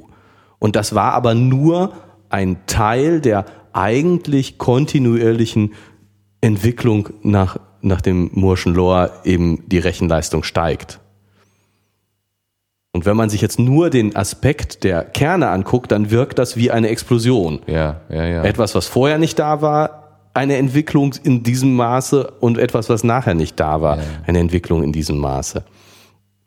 Und also insofern, so diese, auch das war sozusagen so ein Gegenargument gegen die kambrische Explosion, kann es nicht einfach nur, es erscheint uns wie eine Explosion, aber es ist nur ein kleiner Aspekt einer eigentlich kontinuierlichen Entwicklung. Ja, ja, ja, ist ein Baustein, ein kleiner Baustein in einer größeren, Genau, ne? größeren Ganzheit, ja. Also ja, aber wie auch immer, also das ist jetzt, die Mehrheit scheint sich einig zu sein, dass es die kambrische Explosion wirklich gegeben hat. Also das, jetzt wollen wir mal von den Gegenargumenten wegkommen, dass es, dass es wirklich da eine, eine explosionsartige Entwicklung, äh, ja, der, der, des, nicht nur der Artenvielfalt, sondern auch wirklich in der, wie sich die Arten entwickelt haben. Ja, das ist, also das ist ja sozusagen die, äh, die These, die hier an den Anfang gestellt wird. Egal, was andere Experten sagen, der Herr ähm, Dennett und der Herr Roy sagen, also es hat diesen Moment des Lichtangehens äh, gegeben. gegeben. Das hat der, Park, der, der Herr Parker gesagt. Also, ähm, und die ja, nehmen das jetzt auf. Die nehmen das auf und in dem Moment, wo das Licht eben da ist, ist der Umgang der, äh, der, der was immer das waren, der, der Tiere, der Vorstufen oder was, der lustigen Pelzbällchen, die da so durch die Meere gekullert sind, ist ein anderer geworden, weil es plötzlich, äh, die Bedingungen haben sich geändert. geändert genau. Also diejenigen, die so ein bisschen was sehen konnten, haben die anderen eben wahrgenommen und ähm, ja. Genau, also ich denke, es, man kann sich das ja auch im Prinzip schon durchaus vorstellen, was er hier beschreibt, dieses ähm, Licht ermöglicht mir eine Orientierung im Raum mit, mit, mit, ich kann einfach meinen, meinen Blick schleifen lassen. Mir fällt das immer auf, ich habe einen blinden Chorbruder. Äh, wenn wir gemeinsam irgendwo in einen, in einen Raum reinkommen, wo wir vorher noch nicht gewesen sind, weil wir da irgendwie Konzert haben oder mhm. so, ähm, ich kann sofort sehen, ach, da stehen die Stühle, da ist der Ausgang, da sind die Fenster und so weiter. Und er hat halt diese Übersicht nicht. Er muss sich das eben erst langsam erarbeiten, ertasten, rumfragen, wie auch immer. Der kommt hinterher auch zurecht, gar keine Frage, aber diese, dieser, dieser erste Moment, reinkommen und sofort Orientierung haben, die hat er halt nicht. Also jedenfalls nicht diesen Raumorientierung. Ja. Ne? Ähm, da sehe ich, da sehe ich dann schon den großen Unterschied, ähm, was Sehen bedeutet. Und wenn ich mir halt vorstelle, wir kommen bis beide in einen schwarzen Raum rein, ähm, dann würde ja, ich da, hilflos. Ja, hätte er natürlich den Vorteil, ja. äh, ne, weil, weil das geübt ist, so dann genau. da klarzukommen. Insofern kann ich mir das schon genau, als also Gedank Gedankenmodell sehr gut vorstellen. Genau, also diese, und das ist eben Theorie dann von Herrn Parker ist nicht so ganz, ist ja auch viel aufgenommen worden oh. offensichtlich und äh, so ist eine Theorie, muss nicht so sein, aber wir können jetzt ja einfach mal und das machen ja auch der Herr Dennett und der Roy, äh, das äh, Depp, ne, Herr, nicht Roy, doch Roy. Dennett und Roy. Ja, Dennett und Roy. Roy ist nicht der Vorname, sondern der Nachname. Genau. Aber egal. Ähm, die beiden machen das ja auch. Und, und einfach mal, so ist es. Gehen wir mal davon aus, der Herr Parker hätte recht mit seiner Theorie. Jo. Wir wissen es nicht genau, aber gehen wir mal davon aus. Und jetzt kommt ja die spannende Frage, wie weit trägt diese Analogie zu Nee, was passiert erstmal? Also ich würde noch mal, ich würde gerne noch mal kurz zurückgehen und sagen, was passiert. Also äh, das eine ist, ähm, die Tiere fangen äh, äh an, ihr Äußeres zu verändern. Äh, indem dass sie sich entweder verstecken, also sie, sie, sie verändern ihre, ihre, ihre äußere Hülle so, dass sie nicht mehr so leicht sich vom, vom Untergrund oder so abheben, oder äh, sie machen diese Mimikry-Geschichte, wo, wo man ähm, äh, irgendeine Wirkung vorgaukelt, dass ein, ein potenzieller Angreifer, der jetzt äh, draufschaut, äh, denkt, oh, wenn ich die jetzt angreife, dann vergifte ich mich oder so. Denken, ah, gut, ich meine, das ist schon ganz schön, ganz schön fortschrittlich. Also äh, ja, aber das wird doch hier, äh, ja, das wird das hier genannt. Irgendwann ne? später, aber das, das, das finde ich jetzt ein bisschen sehr weit schon. Es kommt, kommt hier. Äh, Jedenfalls ist Sehkraft ein Evolutionsvorteil, also Transparenz, äh, dass ich Sachen wahrnehmen kann, die vorher im Dunkeln gelegen haben dass dieses Arsenal von Finden ist seitdem fortwährend gewachsen. Also ich glaube nicht, dass sich Mimikry schon in Cambrium entwickelt hat. Das Na, ja, wäre jetzt gewagte nein. Nein, das wollte ich auch nicht sagen. Nein. Genau. Aber aber die entwickeln eben solche Strategien. Ähm, einmal äh, nutzen sie das, wenn sie was sehen können, aus, um äh, selber besser fangen zu können oder eben nicht gefangen zu werden.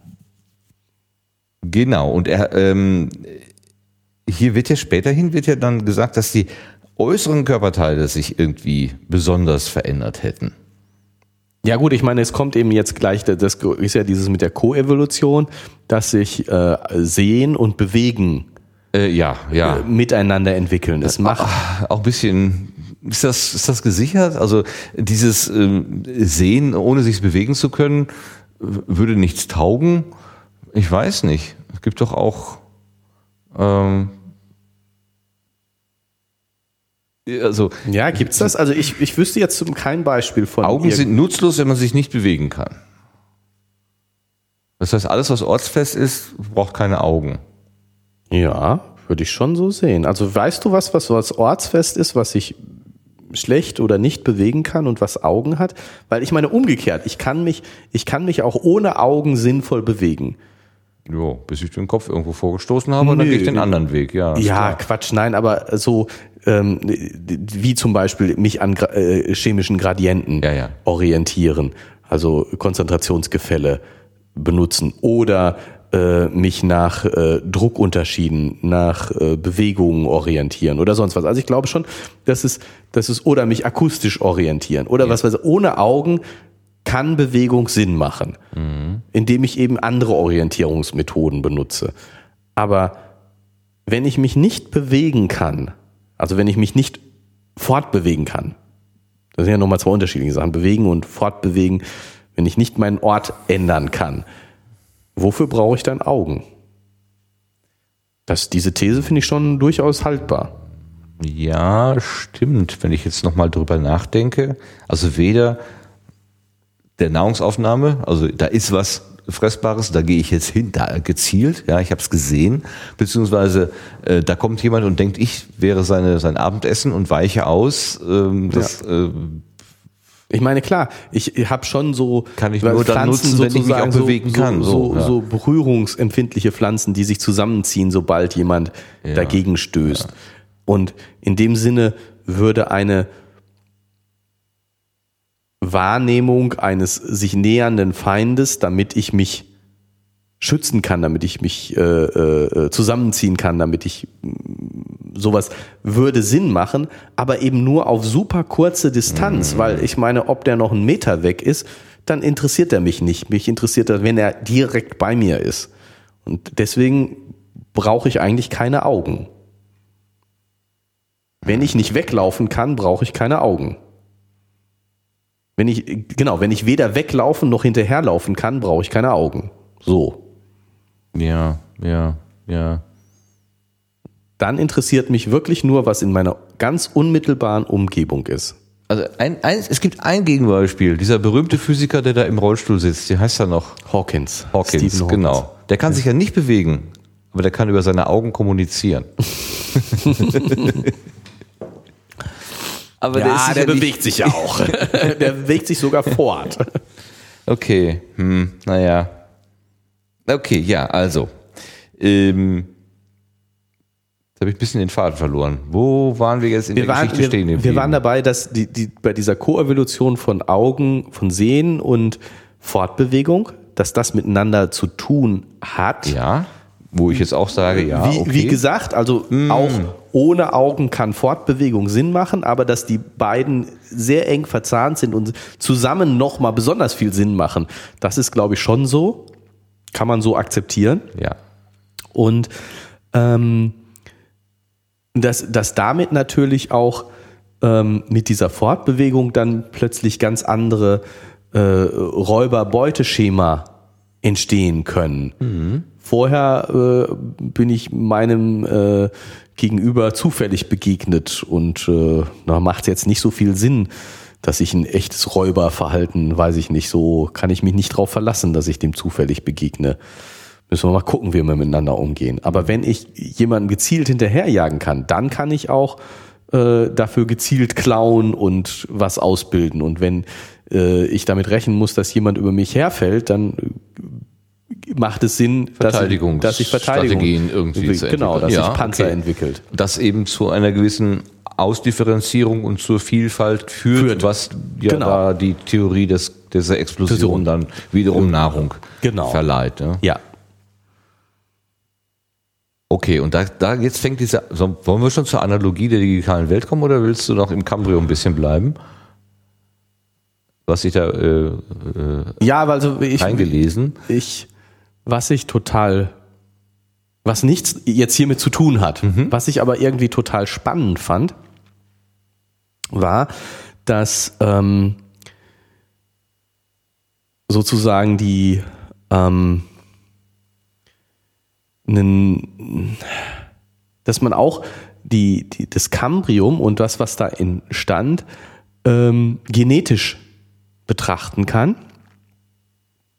Und dass man eben davon ausgeht, dass im Cambrium die sogenannten Hox-Gene wenn nicht entstanden, dann doch äh, zum ersten Mal mehrfach vorgekommen sind. Und diese Hox-Gene äh, sorgen dafür, dass äh, vielzellige Körper sich HOX Mhm. Ich du das jetzt aufschreiben willst, ja, genau. Hox-Gene. Vielzellige Körper. dass die sich ähm, sozusagen äh, äh, differenziert entwickeln. Und das im, im Ein Cambrium. vorne und hinten oder sowas. Genau, dass Ah, im okay. Cambrium zu, zum ersten Mal lateralsymmetrische, äh, radialsymmetrische, Entschuldigung, radialsymmetrische und bilaterale ähm, Morphologien aufgetaucht Du sind. sprichst in fremden Zungen. Was sind denn radialsymmetrische oder bilateralsymmetrische? Radial Äh, ist Radi- etwas Rundes. Radi- Genau, radial So. wird rund sein. Tatsächlich habe ich das jetzt gar nicht mehr nachgeschlagen, weil die radialsymmetrisch mir, mir, mir klar war, aber wir können das auch nochmal ganz genau nachgucken, was radialsymmetrisch, also radial rundsymmetrisch. Ja, so eine Qualle ist die, äh, weil die, wenn man die so aufschneiden würde, so der, der einmal so rund, Radialsymmetrie. dann ist sie Die ist halt voll drin. Bei der invariant gegenüber allen Rot- Rotationen, also runde Sachen so. äh, äh, Seeigel. Wahrscheinlich, keine Ahnung. Aber die sind dann, haben ja auch irgendwo Augen oder so. Radialsymmetrisch. Ein Fußball. ein Fußball dürfte radialsymmetrisch sein. Und bilateral. Zweiseitig. Bi, zwei und lateralseitig. Linker Arm, rechter ja, Arm. genau, da- Sowas. Das hast du aber eine, eine Spezies, glaube ich.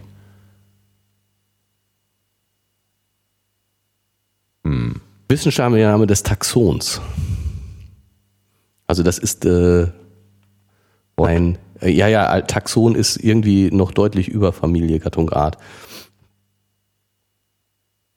Also die Bilateralia sind bilateral symmetrisch gebaute triploblastische Gewebetiere. Aber wir haben doch jetzt gerade gesagt, bilateral ist eine Eigenschaft, die verschiedene Tiere haben können. Und die Bilateria, das scheint eine eigene äh, Art, Tiergruppe oder was auch immer zu sein. Ja, Du, hast du sprachst ja von Radialsymmetrie bzw. bilateraler Symmetrie. Und ich glaube, wir Menschen sind doch auch, äh, wir haben zwei Seiten, rechts und links. Ja. Und die sind Und doch wir, wir sind, wir sind eben äh, daraus. an der Stelle ähm, äh, symmetrisch. So. sind jetzt alles Würmer. Wir müssten uns daraus entwickelt haben, wenn ich das richtig verstanden habe. Aus den. Ja, ich habe mich eher aus den radialsymmetrischen. Ja, ähm, glaube ich nicht, aber es gibt dann auch so wieder so Zurückentwicklung. Wie heißt das noch? Aber, Ähm. aber, sich, aber das Wichtigste ist, glaube ich, was du gesagt hast, ist, äh, es gibt eine Spezialisierung im Sinne von Richtung. Genau, Also, gibt- und, also und die Augen auf- sitzen äh, am besten mal vorne. An, an bestimmten Stellen ist es eben, also vorher, äh, das war ja auch dieses, dieses, dass man zwar so mehrzellige Dinge hat, die aber mehr so amorph durch die Gegend kamen. Hier so lustige Puschel halt, ja. Genau. Und äh, jetzt, und das hat eben mit diesen Hox-Genen zu tun, so wie ich das verstanden habe, äh, gibt es eben mehr Ordnung. Und äh, das hat eben mit, der, mit einer mehr Vermehrung der Hox-Gene zu tun, die eben für eine Differenzierung sorgen. Und je äh, differenzierter äh, jetzt, äh, ja, die, die ganz einfachen äh, Tiere haben eben zwei Hox-Gene und wir haben, glaube ich, 32, wir Menschen. Ah.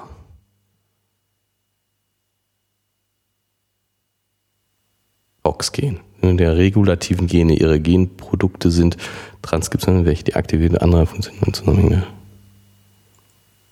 Hier muss doch stehen, wie viel Hox-Gene ein Mensch hat.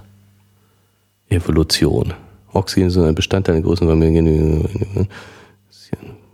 Mhm. Ja, gut, okay. Das ist jetzt ein bisschen- Lesegeräusche. Genau, ein bisschen viel für- so. Äh, Drosophila. Natürlich, die Drosophila. Genau. Das denn gelesen? Wir nehmen das einfach mal so. Ach nee, das Genau, ist ja also- unser Exkurs. Da darfst Genau, du, das ja, ist du bist ja Exkurs, im, im, ähm, Exkurs, genau. Exkurs Hox-Gene. Also äh, was ich eben einfach erstaunlich fand, deswegen will ich das jetzt, habe ich das jetzt einfach nur angeführt, was ich erstaunlich fand, dass ähm, man über genetische Überlegungen, ich meine natürlich, wir haben ja schon darüber gesprochen, dass man das Genom zum Beispiel des Neandertalers äh, extrahiert hat ähm, und ähm, aber für ähm, äh, so alte Sachen, also ich meine, das äh, sind eben, war vor 30.000 Jahren, wir sprechen hier von äh, 540 Millionen Jahre, äh, da hat man natürlich keine direkten genetischen Informationen, aber ähm, aus den F- Genvergleichen, also erstens äh, gibt es von diesen, diesen äh, Fossilien eben Nachfahren, die man sich heute angucken kann, die, mor- die eben ähnlich aussehen. Man sagt, dass die, das sind wahrscheinlich immer noch übrig bleibt oder sind die, die, wie sie damals, äh, ja, ähnliche Ur- Ur- Urenkel, ja. genau. Und eben aus dem Vergleich der ähm, Gene, Gene heute verschiedener Arten, die man eben zurück zusammenführen kann. So, wo haben die sich getrennt? Wann haben die sich getrennt? Wie, wie sah der gemeinsame Urvorfahr aus? Und dass man über diese Sachen auch eben zu einer quasi genetischen Definition des Kambriums kommen kann. Und das fand ich total spannend einfach. Dass man, dass, dass, dass, dass man das da wirklich zusammenführen kann, dass man sagt, unsere, die, die unterschiedlichen Arten, die es heute gibt, Ja. haben sich ganz wesentlich eben im, im Kambrium differenziert, unter, sind unterschiedlich geworden. Okay, da kommt man also quasi über diese genetische Schiene auch wieder in Da- diesem Zeitraum, raus. an. Ah, genau, ja, das, okay. und das fand ich irgendwie schon spannend, dass Aha. das, dass das äh, zusammenpasst Ja, sozusagen. ja. Vielleicht, ich meine, vielleicht hat man es auch ein bisschen zusammenpassend gedreht. Ja, man Das, erwartete vielleicht ja schon auch genau, das dass, dass, Ergebnis, ne? dass man sozusagen Ja, ja. die, die, die genetischen Uhren dann auch entsprechend daran justiert hat, Ja, ja. in gewisser Weise mit. Ähm, das finde ich auch gar nicht so ja, das passt dazu, ne? Das, das Ja, ja. Aber dass es muss man- überhaupt, es ist überhaupt Das ist- auskommen können. Also dass Genau, es es eine mögliche wirklich Erklärung wäre, genau, dass, genau, es so dass es überhaupt könnte. ne? Genau, dass es, dass es überhaupt elegant. sozusagen so ähm, auch dazu passt einfach, Mhm. ne? dass es jetzt nicht völlig absurd wird dadurch. Also nicht falsifiziert in dem Sinne, sondern äh, wenn es auch nicht bewe Ist- bewiesen ist, aber, aber- zumindest es schließt es nicht aus. Aus, genau, und das, ja, das ja. Mhm, legt eben weitere Schlüsse nahe und so. Ja, das fand ich schon spannend. So, deswegen, das war jetzt aber Exkurs Cambrium. Ja, das, jetzt lass uns, mal, äh, lass uns mal zu dem äh, zu dem Brückenschlag kommen, wo eben äh, der die Autoren äh, Dennett und Roy jetzt sagen, okay, da hat es also so eine sprunghafte Entwicklung gegeben und äh, was äh, was was wir jetzt erleben im äh, in, in der Verarbeitung von Daten oder in dem in der Kenntnis von Daten also diese Transparenz nehmen Sie ja quasi als Ana- Analogon. Äh, f- damals ging plötzlich das Licht an und ich konnte meine Nachbarn sehen. Ja. Und, und jetzt im, im äh, Smartphone und sonst was für Zeitalter, da geht das Licht an und ich kann über meine Nachbarn Daten haben. Also ich weiß über sie etwas. Ja, Das ist, glaube ich, die Analogie, die, die da geschlossen wird. Ja, und, und dann kommen Sie ja schnell auf Organisationen und auf die Entwicklung von Organisationen. Ja, das ist mir alles, also hinten raus ist es mir alles irgendwie so ein bisschen schwer so gefallen, dass so die, der, so eine Richtung zu erkennen. Das waren so viele Facetten. Ja, und auch äh, finde ich, also muss ich jetzt ehrlich sagen, ähm, das, das, das macht, auf den ersten Blick wirkt es irgendwie schon schlüssig, aber je länger ich darüber nachgedacht habe und mich damit beschäftigt habe, desto fragwürdiger erschien mir tatsächlich diese Analogie zwischen vielzelligen Lebewesen und Organisationen. Weil nur so kann ich das eigentlich verstehen. Er sagt eben, ähm, die, die, die, in, in der kambrischen Explosion haben sich die Lebewesen ähm, ausdifferenziert, sind plötzlich ganz viele verschiedene Arten entstanden. Und wir, wir sagen voraus, dass es ganz viele verschiedene Arten von Organisationen geben wird. Okay. Das die ist ja so, das ist ja das, genau, ja. das ist ja das, was sie so, so, aber woraus begründet sich diese Analogie? Ich in dieser Analogie sind Tiere, einzelne Lebewesen im Cambrium, Organisationen heute in der Welt. Es gibt ein einen großen Unterschied in der Umgebung. Die Umgebung wird viel transparenter. Mhm. Die Lebewesen müssen damit zurechtkommen, dass plötzlich ihre Umgebung transparenter sehr mhm. wird und über die Evolution dieser Lebewesen findet eine Differenzierung statt. Ja. Die Übertragung, die Analogie wäre doch, die Umgebung der Organisationen wird viel transparenter. Mhm die Organisationen sehen sich viel besser als früher.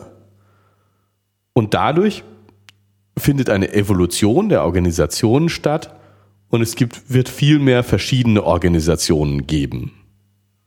Das ist doch, was Sie sagen. Das ist das, was Sie sagen. Ja. Und in welchem Sinne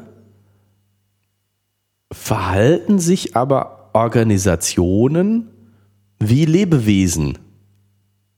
damit diese Analogie trägt, muss ich ja jetzt nicht nur das eine auf das andere Abbildung, sondern ich muss ja auch Ähnlichkeiten mhm. finden zwischen den beiden.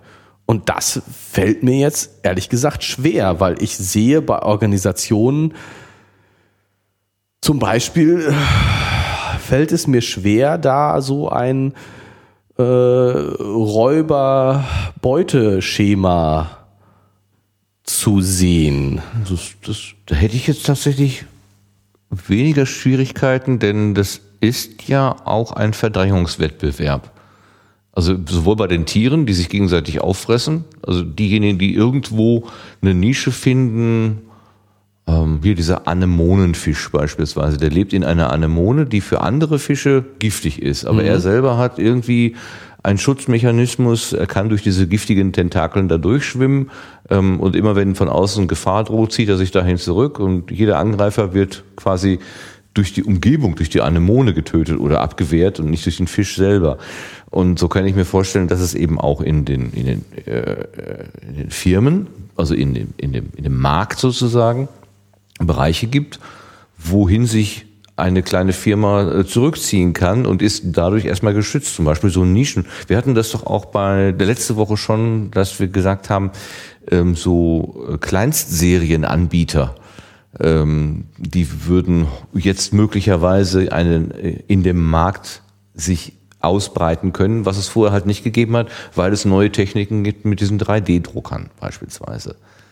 Also dass sie da ihre, dass sie, dass auch Firmen ihre Nischen finden und ihre Daseinsberechtigung können. Und ähm, es gibt Berufsbilder heute, die es vor, vor 20 Jahren halt nicht gegeben hat. Und auch 3D-Druck, also Techniken zum Beispiel, hat es einfach nicht gegeben. Insofern kann ich mir schon vorstellen, dass da äh, so diese, diese Lebensräume entstehen, Nischen entstehen, sowohl im Tierreich als auch im, im Markt der Firmen untereinander. Und sowas wie ein, ein, ein, ein Dienstleister für einen Dienstleister für einen Dienstleister oder so. Also solche Kaskaden, ähm, dass man Outsourcing betreibt, dass, dass Firmen teilweise gar nicht mehr, ähm, außer dass sie ein, ein, ein äh, sagen wir mal, äh, ein Firmenbuch haben, aber die ganzen Produktionsstätten, also alles, was irgendwie tatsächlich real vorhanden ist, wird von außen zugekauft.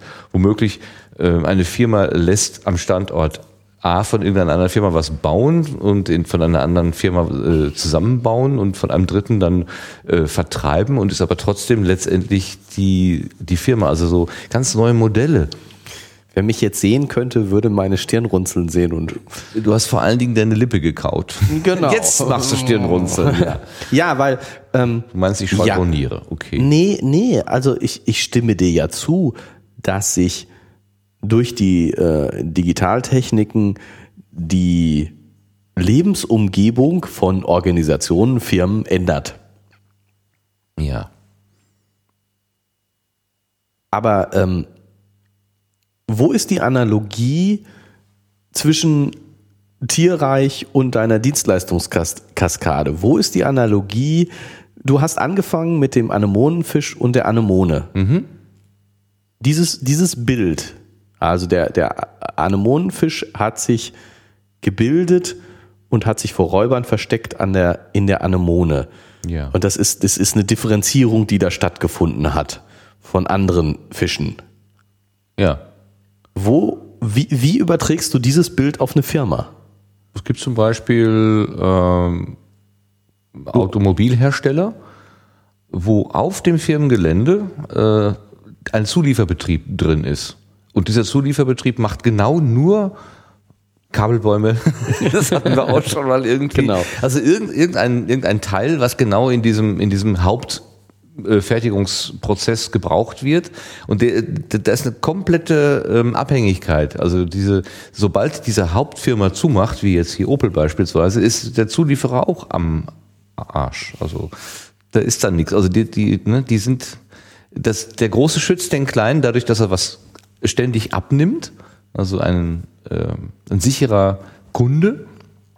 Aber mit, dem, mit der Gefahr auch, äh, dass wenn der große Kunde irgendwann mal äh, das Licht ausmacht, dass dann bei dem Kleinen auch das Licht ausgeht. Sowas sehe ich da zum Beispiel.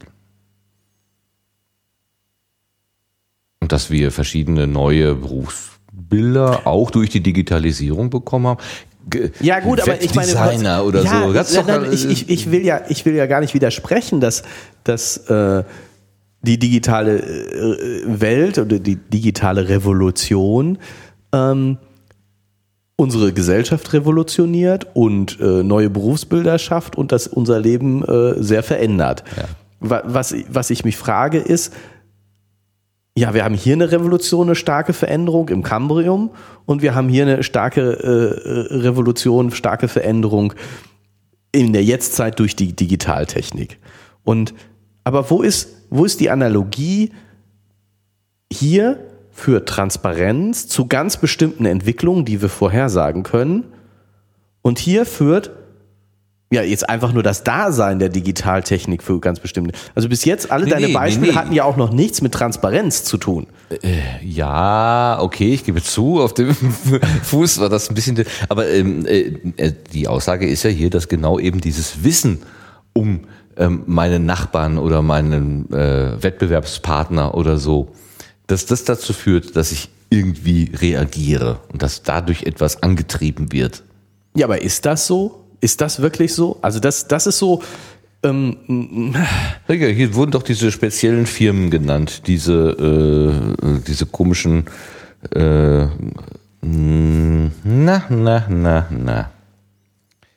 Also erstmal wurden hier die, ähm, die historischen Beispiele gewählt, wie äh, hierarchische Organisationen wie Kirchen beispielsweise oder irgendwelche ähm, Herrscher, die hinter Mauern äh, einsame Entscheidungen getroffen haben. Und das dumme Volk hat einfach davon nichts mitbekommen und einfach nur die Auswirkungen zu spüren bekommen, zu einem Zeitpunkt, wo sie nicht mehr eingreifen konnten, versus heute ähm, behauptet jemand etwas, zum Beispiel irgendein ein Herrscher oder eine Kirche behauptet, ein Fakt sei so und so. Und dadurch, dass wir mehr sehen können, damit mehr wahrnehmen können durch Internetkanäle, bekommen wir eine, auch eine Gegenwahrnehmung, eine Gegendarstellung möglicherweise und können uns noch überlegen, ist, kann das denn überhaupt stimmen, was der große Diktator denn da behauptet? ja, aber also das, das ist ja sowieso, also das wäre jetzt sozusagen das Ende, wo ich ganz zum Ende drauf kommen würde. Da würde ich, da habe ich ja äh, größte Sorgen, dass dem nicht so ist. Und sehe die Trends eher genau andersrum. Aha. Tatsächlich. Also die, die, die haben ja, Aber dieser ganze arabische Frühling ist doch angeblich darauf aufgebaut. Dadurch, dass die Menschen äh, aufgeklärt werden, dass sie wissen, dass sie sich nicht mehr von irgendwelchen Fakten, die die, die, die Staatspresse oder wo auch irgendwie auch immer verbreitet, dass sie diesen Sachen glauben, sondern anderen Kanälen, die vermeintlich objektiver sind. Das kann man natürlich auch in Frage stellen. Genau, also die, die, diese Sache würde ich eben ganz stark in Frage stellen. Ähm, also, wir haben, wir haben, wir, wir stellen auf jeden Fall fest, durch die, durch die äh, verbesserten Kommunikationstechniken, was aber wieder was anderes ist als ähm, die Transparenz. Nö. Also ich finde da ich sehe mehr, ich weiß mehr. Das ist, glaube ich, so die, die, Ja, Moment, gedachte es sind ja aber zwei unterschiedliche Dinge. Also, ähm, die, die Transparenz heißt, ja, ich sehe mehr. Ich kann mehr Informationen bekommen, kriege sie geliefert, kann auch von mir mehr Informationen preisgeben und ähnliches. Das ist, das ist ein Aspekt der, der Digitaltechnik ähm, und der Vernetzung.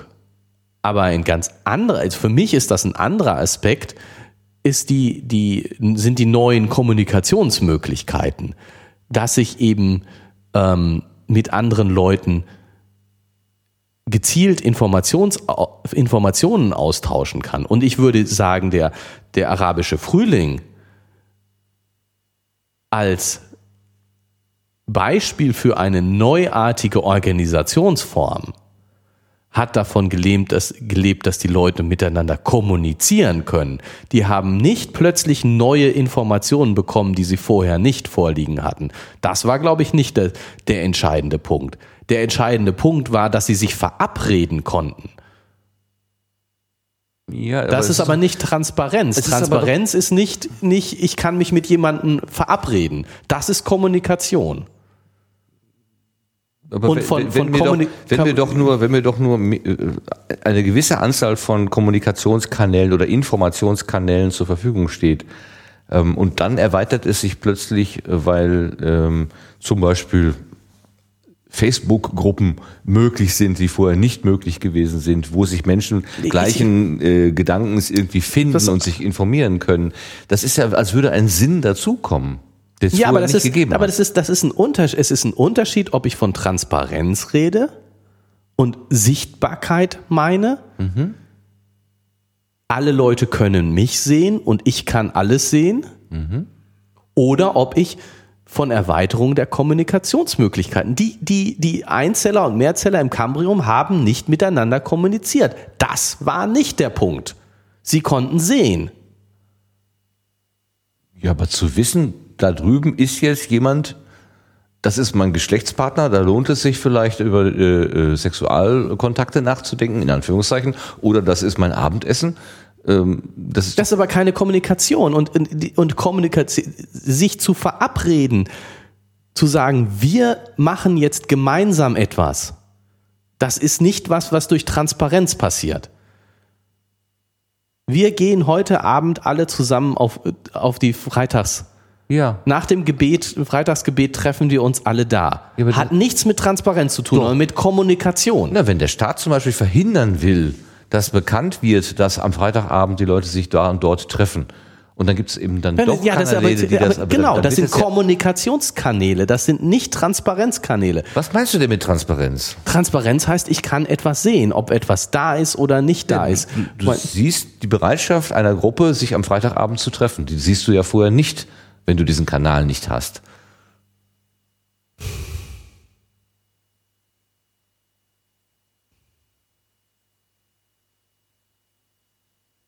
Das siehst du nicht im Buch, das siehst du nicht im Fernsehen, das hörst du nicht im Radio. Ja, in der Zeitung steht es auch nicht. Ja, aber es ist doch ein Unterschied zwischen Kommunikation und Sehen. Kommunikation ist doch mehr als Sehen.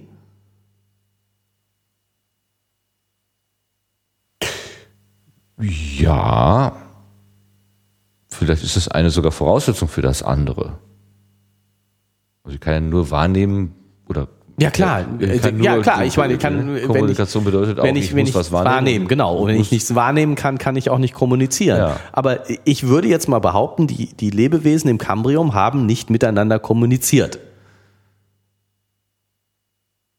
Das war nicht der entscheidende Punkt. Ich weiß es nicht, aber was, also, das, das also fehlt immer, mir so in dem äh, Bild. Also immer da, wo äh, äh, Männchen und Weibchen irgendwie zusammenkommen und nach äh, ja äh, kommunizieren sie miteinander. Muss irgendeine ja ich meine ich meine ja aber aber der der entscheidende ja. Punkt ist doch er, er spricht doch auch hier von diesen Adhokrasien mhm.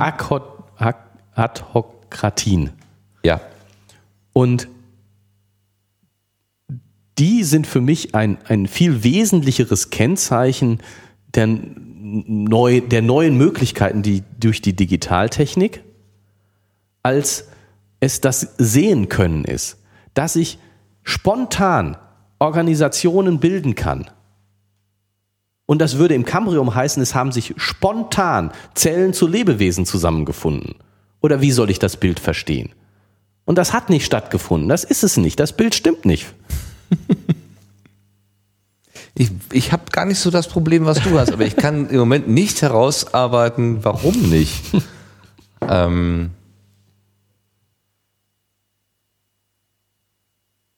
für mich ist das so ein bisschen, äh, ich sitze im Dunkeln, in Anführungszeichen, und weiß nicht, dass mein Nachbar vielleicht die gleichen Interessen verfolgt wie ich selber oder der Mensch Straße gegenüber oder so. Mhm. Äh, ich sehe nicht, wo meine Peers, meine, meine die Gleichgesinnten sind. Mhm. Aber wenn ich moderne Kommunikationsmittel nutze, mache eine Webseite auf oder ich, keine Ahnung, ähm, äh, hier, wir hatten mal das Gespräch mit dem, äh, mit dem Andreas, der da auch erzählt hat, er hat das Interesse, World of Warcraft zu spielen oder überhaupt irgendein Online-Spiel. Dann haben die Spieler, die sich dort virtuell gefunden haben, verabredet und dann haben sie festgestellt, dass viele aus derselben Ecke Deutschlands kommen oder ja. so. Ja, dann nehme ich plötzlich wahr, ach guck mal, der ist ja der wohnt ja nur drei Straßen weiter oder so. Und das mhm. ist etwas, was ich vorher, ich hatte gar keine Chance, das zu erkennen, nicht zu sehen. Und da, da, da, da können sich plötzlich Strukturen äh, sichtbar, also da werden Strukturen sichtbar oder Interessen, gleiche Interessen, äh, gleiche Interessen werden da sichtbar, die vorher einfach unsichtbar gewesen sind. Also in dem habe ich mit diesem, äh, es geht das Licht an und ich bekomme mehr In Input, mit dem ich auch irgendwas machen kann. Das mhm. und, äh, bezogen auf ähm, auf den arabischen Frühling meinst du, der der entscheidende Punkt ist, dass die Leute alle auf Facebook äh, äh, gesagt haben, ich bin unzufrieden und durch Facebook eben festgestellt haben, ich bin nicht alleine. Das? Dass das sozusagen der entscheidende Auslöser oder ein ganz entscheidender Punkt sozusagen ist. Und das ist natürlich, hat natürlich was mit Transparenz zu tun. Ich, ich sehe, dass es ganz viele andere wie mich gibt, was ich vorher einfach nicht sehen konnte. Genau, sowas. Und man kann dann das noch, also man könnte zum Beispiel sagen, die äh, in die, die, allgemein, die, die offiziellen, die Staatsmedien sagen, ähm, die Demonstration, das waren nur 100 Leute. Ähm, in Wirklichkeit waren aber 100.000 da.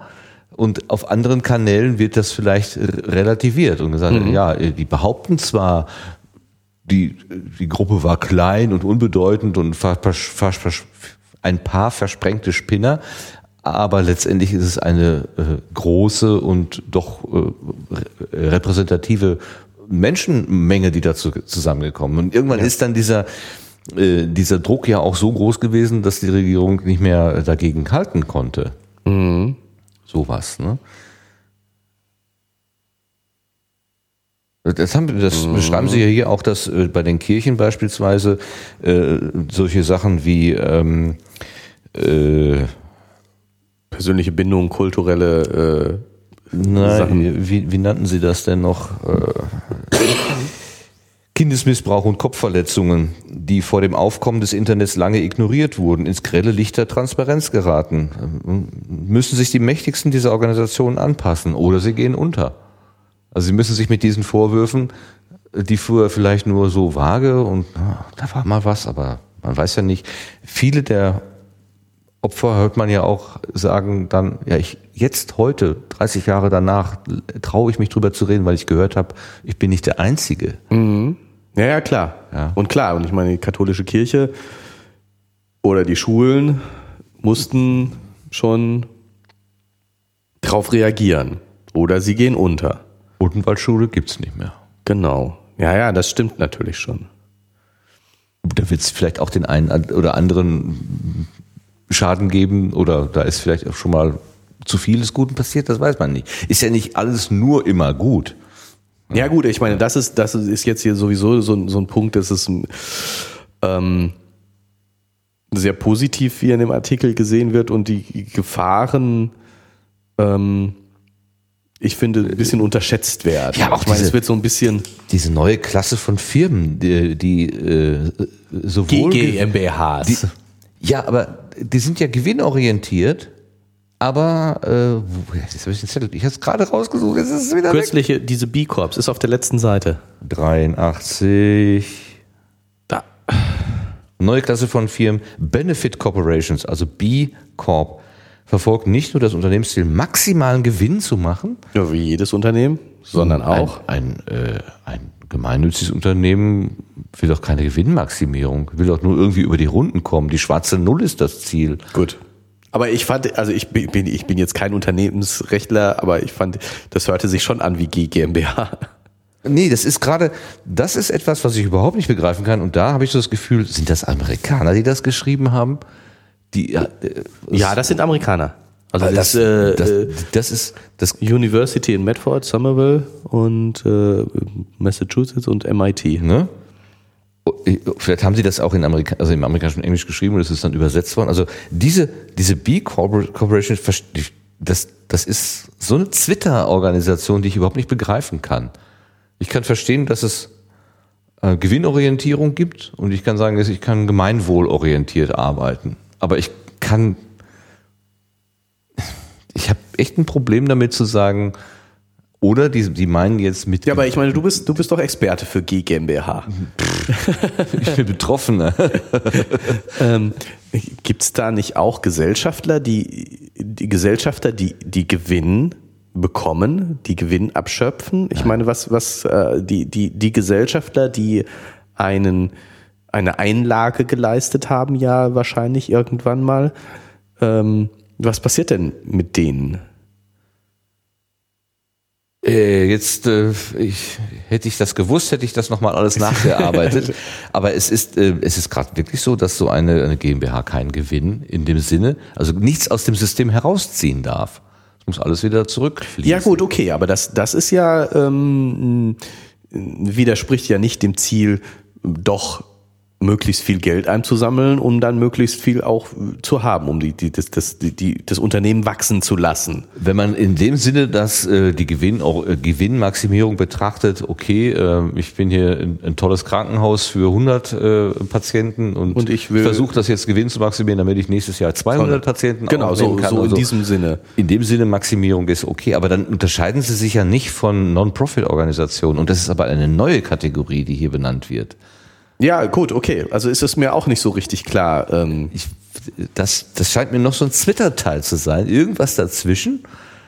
ja, aber ich meine, es gibt ja auch genug ähm, dies, dieses Greenwashing, dass eben Unternehmen versuchen, sich einen, einen grünen Anstrich zu geben oder besonders sozial verträglich zu sein. Andererseits äh, gibt's ja äh, äh, genug Unternehmen, die sich nicht nur den Anstrich geben, sondern wirklich was tun. Ähm, eben, was weiß ich, Fairtrade-Sachen äh, sagen wir, wir machen nur Fair, Fairtrade, Ja. weil wir der Überzeugung sind und vielleicht der geht uns dadurch Gewinn verloren, aber äh, das ist eben unsere Überzeugung. Oder eben auch, wir machen Fairtrade, weil wir glauben, dass das ist das auf das Pferd, auf das man jetzt setzen sollte. Aus Gewinnmaximierungsgründen machen wir das. Ähm,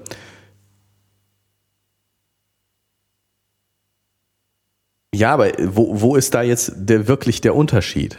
Also was, was ist jetzt, was ist auch jetzt hier bei diesen B-Corps, ähm, bei, bei Google und Facebook ähm, so, Ja, Da ist ja angeblich neu, dass die Chefs äh, sich einen doch einen relativ äh, großen Rahmen an Gestaltungsspielraum auch über Jahre hinweg ausbedungen haben. Ja, und der ihnen auch gewährt wurde von den Aktionären. Ich meine, es ist ja nicht so, als ob die, die das einfach so sagen können, sondern die Aktionäre stimmen dem zu. Ja. Ähm, ja, ich, ich, ich finde schon, dass das insofern in dieses Bild passt, dass man eben sagt, ein, ein Einzelunternehmer, kleine Organisation, kann viel agiler entscheiden als eine große Aktiengesellschaft mit, wo die dann die Gesellschafter äh, erst äh, Gesellschafterversammlung, Aktionärsversammlung stattfinden muss.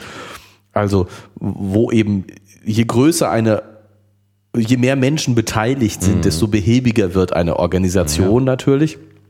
Und wenn ich dem, dem ursprünglichen Gründer der Firma besondere Rechte einräume, dann ist die Firma wahrscheinlich agiler.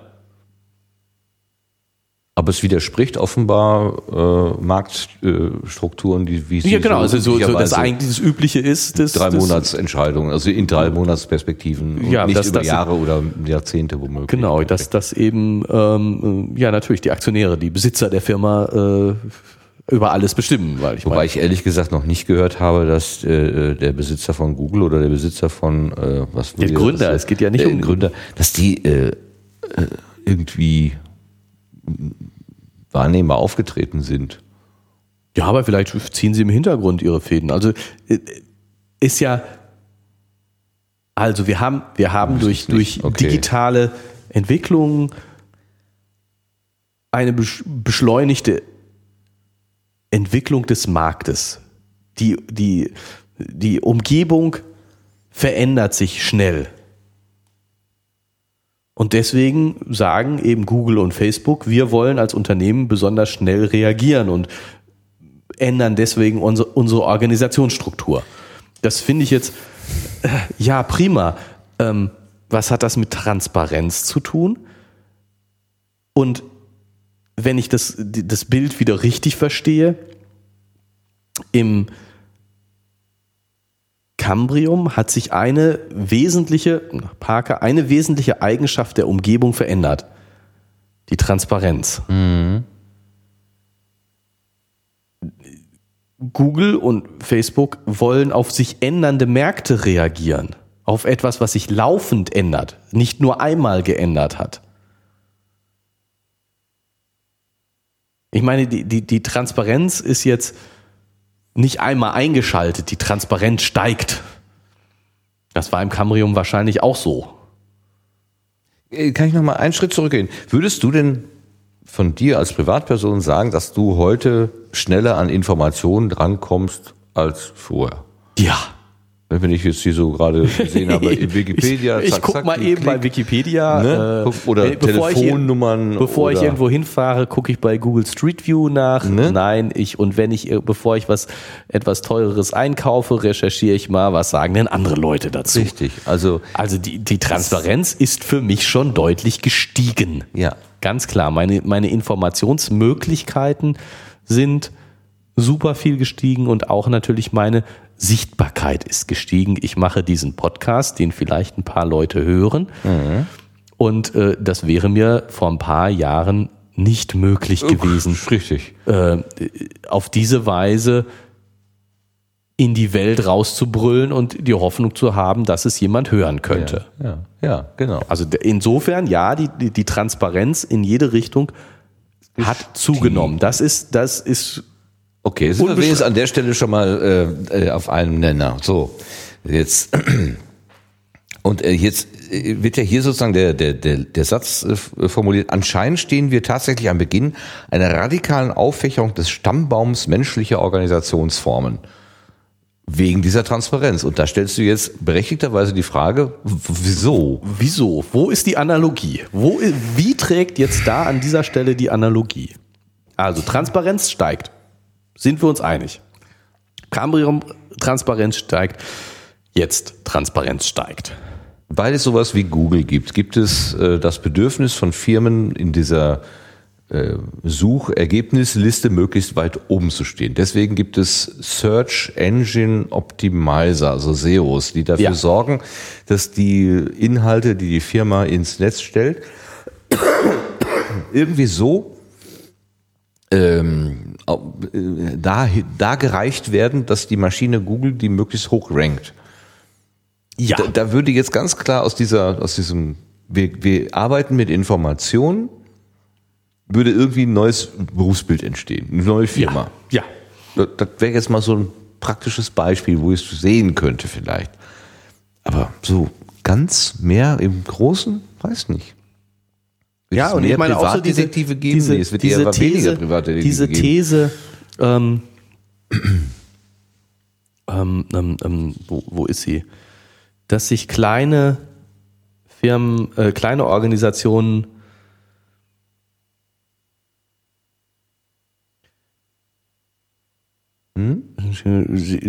es besser haben. Ähm, wo war das noch? Nischen. Ich kann mir schon vorstellen, dass sich Nischen ausbilden können. Ja, das, das so. ist und, klar, ne? natürlich. Dafür fallen andere Nischen weg. ja. Hm. Ich, ich weiß, ich finde es jetzt gerade dass eben da.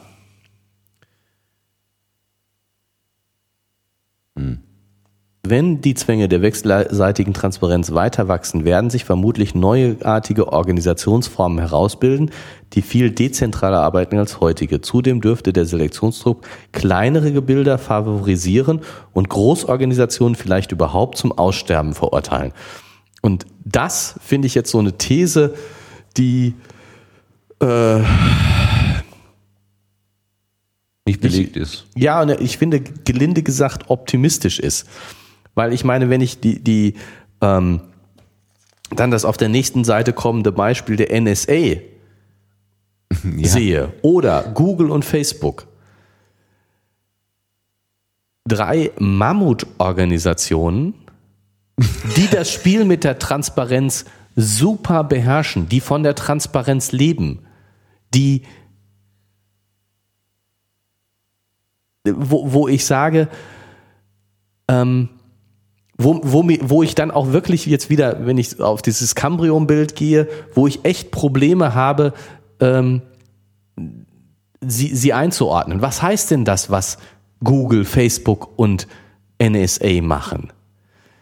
Sie haben nicht nur Augen, mit denen sie sehen können, sondern sie haben ihre Augen überall gleichzeitig. Sie sehen alles. Und das konnte kein Lebewesen im Kambrium. Das ja. konnte seine Umgebung und plötzlich durch die Transparenz viel mehr von seiner Umgebung, einen, hat einen größeren ja, Radius. Ja, Aber dieses Ich kann alles sehen, das gab es damals definitiv nicht. Und deswegen, ich glaube, die, solche Organisationen fallen aus diesem Raster auf jeden Fall raus. Und da, da mache ich mir eher die Sorgen, wenn, wenn solche Organisationen alles sehen können, die Transparenz haben. Und wir hatten dieses Beispiel von der Mimikrie. Mhm. Das heißt, es gibt sowas wie Täuschen und Tarnen. Mhm. Das heißt, sie, sie können über Täuschen und Tarnen, über Desinformationen, auch davon ist ja hier die Rede. Mhm. Ich, ich habe Präventivschläge durch Desinformationen.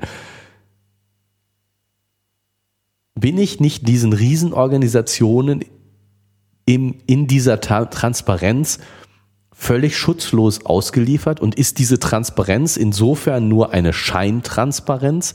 Sie gaukelt mir vor, ich würde mehr sehen, aber tatsächlich sehe ich nur, was NSA, Google und Facebook mich sehen lassen?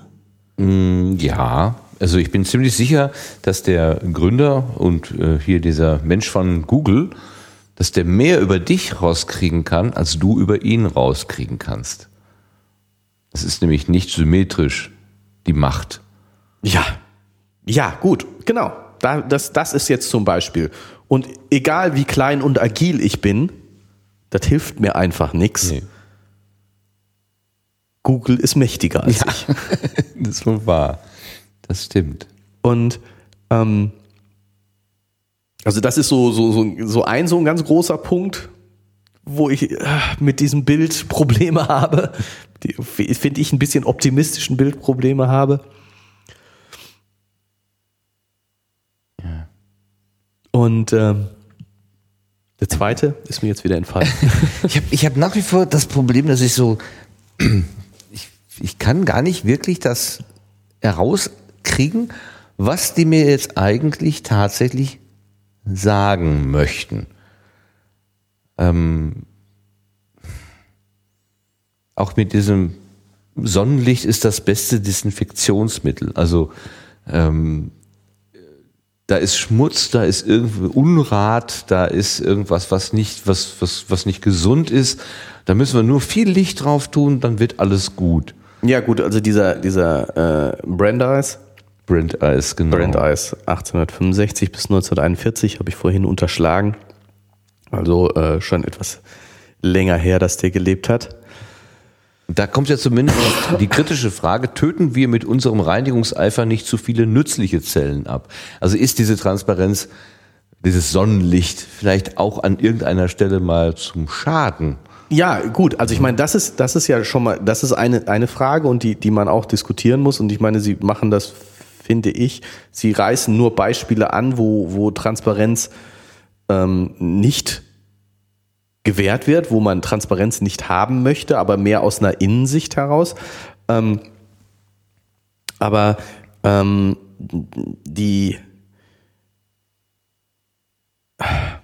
also der Brandeis äh, war ja wohl offensichtlich ein Vertreter von äh, alle, alle Informationen frei, mhm. alles möglichst frei. Und äh, ich meine, das ist ja zum Beispiel auch was, was die Piraten probiert haben, zumindest eine Zeit lang.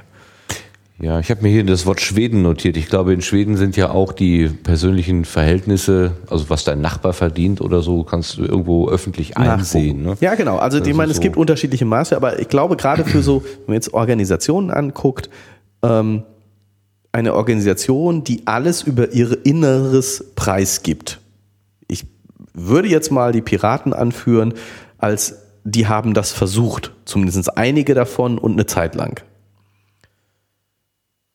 Ja, die haben diese Entscheidungsfindungsprozesse, also versucht ganz transparent, ganz transparent zu machen. Zu machen ne? Nicht hinter verschlossenen Türen, bis man sich mal geeinigt hat auf, einen, genau. auf eine Linie, sondern und, und, das ist ihnen wohl nicht so gut bekommen. Ne? Genau, und, und das, das äh, äh, und hier werden ja dann auch genug Beispiele angeführt von, von Dingen, die äh, von Organisationen und ähm, die im Sinne ihrer eigenen Organisation Intransparenz brauchen.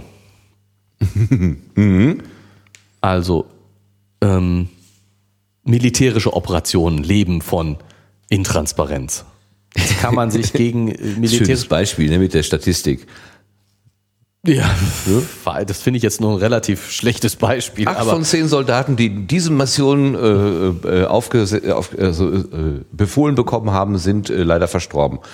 Ja. Viel Glück. Super Motivation. Ja, ich weiß nicht, ob das nicht einen besonders motivieren würde. Also ich, also äh, dieses Argument Ach verstehe so. ich jetzt nicht wirklich. Dann, da also, muss ich mich besonders anstrengen. Also ich gehöre zu den Zweien, die überleben. Ja. ähm, aber, aber dass, dass militärische Operationen natürlich von Geheimhaltung leben, ähm, ja, natürlich. So, wenn ich meinem Feind alles erzähle, dann äh, funktioniert das natürlich. Kann ich, äh, kann ich auch gleich einpacken. Das ist, äh, das ist schon so. Aber ähm, zum Beispiel eben dieses äh, im fairen Wettbewerb muss ich meine Rezepte geheim halten. So, Coca-Cola. Genau. Oder Safe, noch ja. besser finde ich, dass, äh, dass Prüfungsaufgaben bis zum ja. Zeitpunkt des Examens unter Verschluss sein müssen. Äh, ja, das ist, glaube ich, sinnvoll.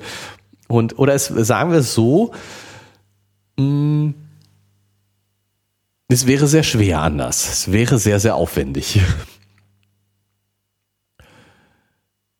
Ja, wie, was, Gut, man kann natürlich Prüfungsfragen so gestalten, das dass, ist egal, dass die Kenntnis über die Frage im Voraus ähm, dir keinen Vorteil bietet. Aber also solche meine, Prüfungsaufgaben ja wie, sind sehr, sehr schwer nein, zu finden. Also in der, bei der bei der Autoführerscheinprüfung ähm, da weißt du eigentlich im Vorfeld alles, was passieren kann. Es kommt eine ja, rote gut, Ampel, da sollte man anhalten, es kommt ein Stoppschild, da sollte man anhalten. Wenn da 50 steht, sollte man der Möglichkeit nicht 60 mhm. fahren, sonst ist der äh, Prüfer ein bisschen äh, ungnädig, ja. Es ist ja, das sind ja keine Überraschungen eigentlich.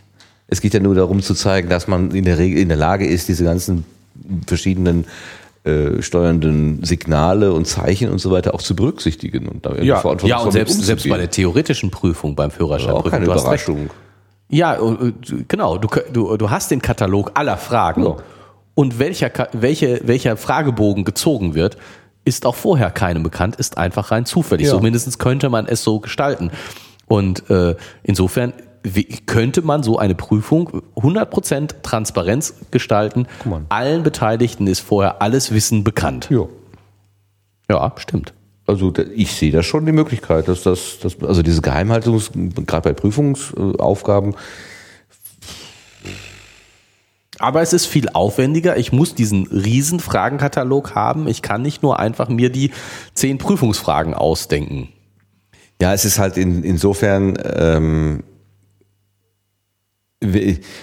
jeder, also fast jeder Mensch, der auf einer Prüfung lernt, lernt ja auf Lücke.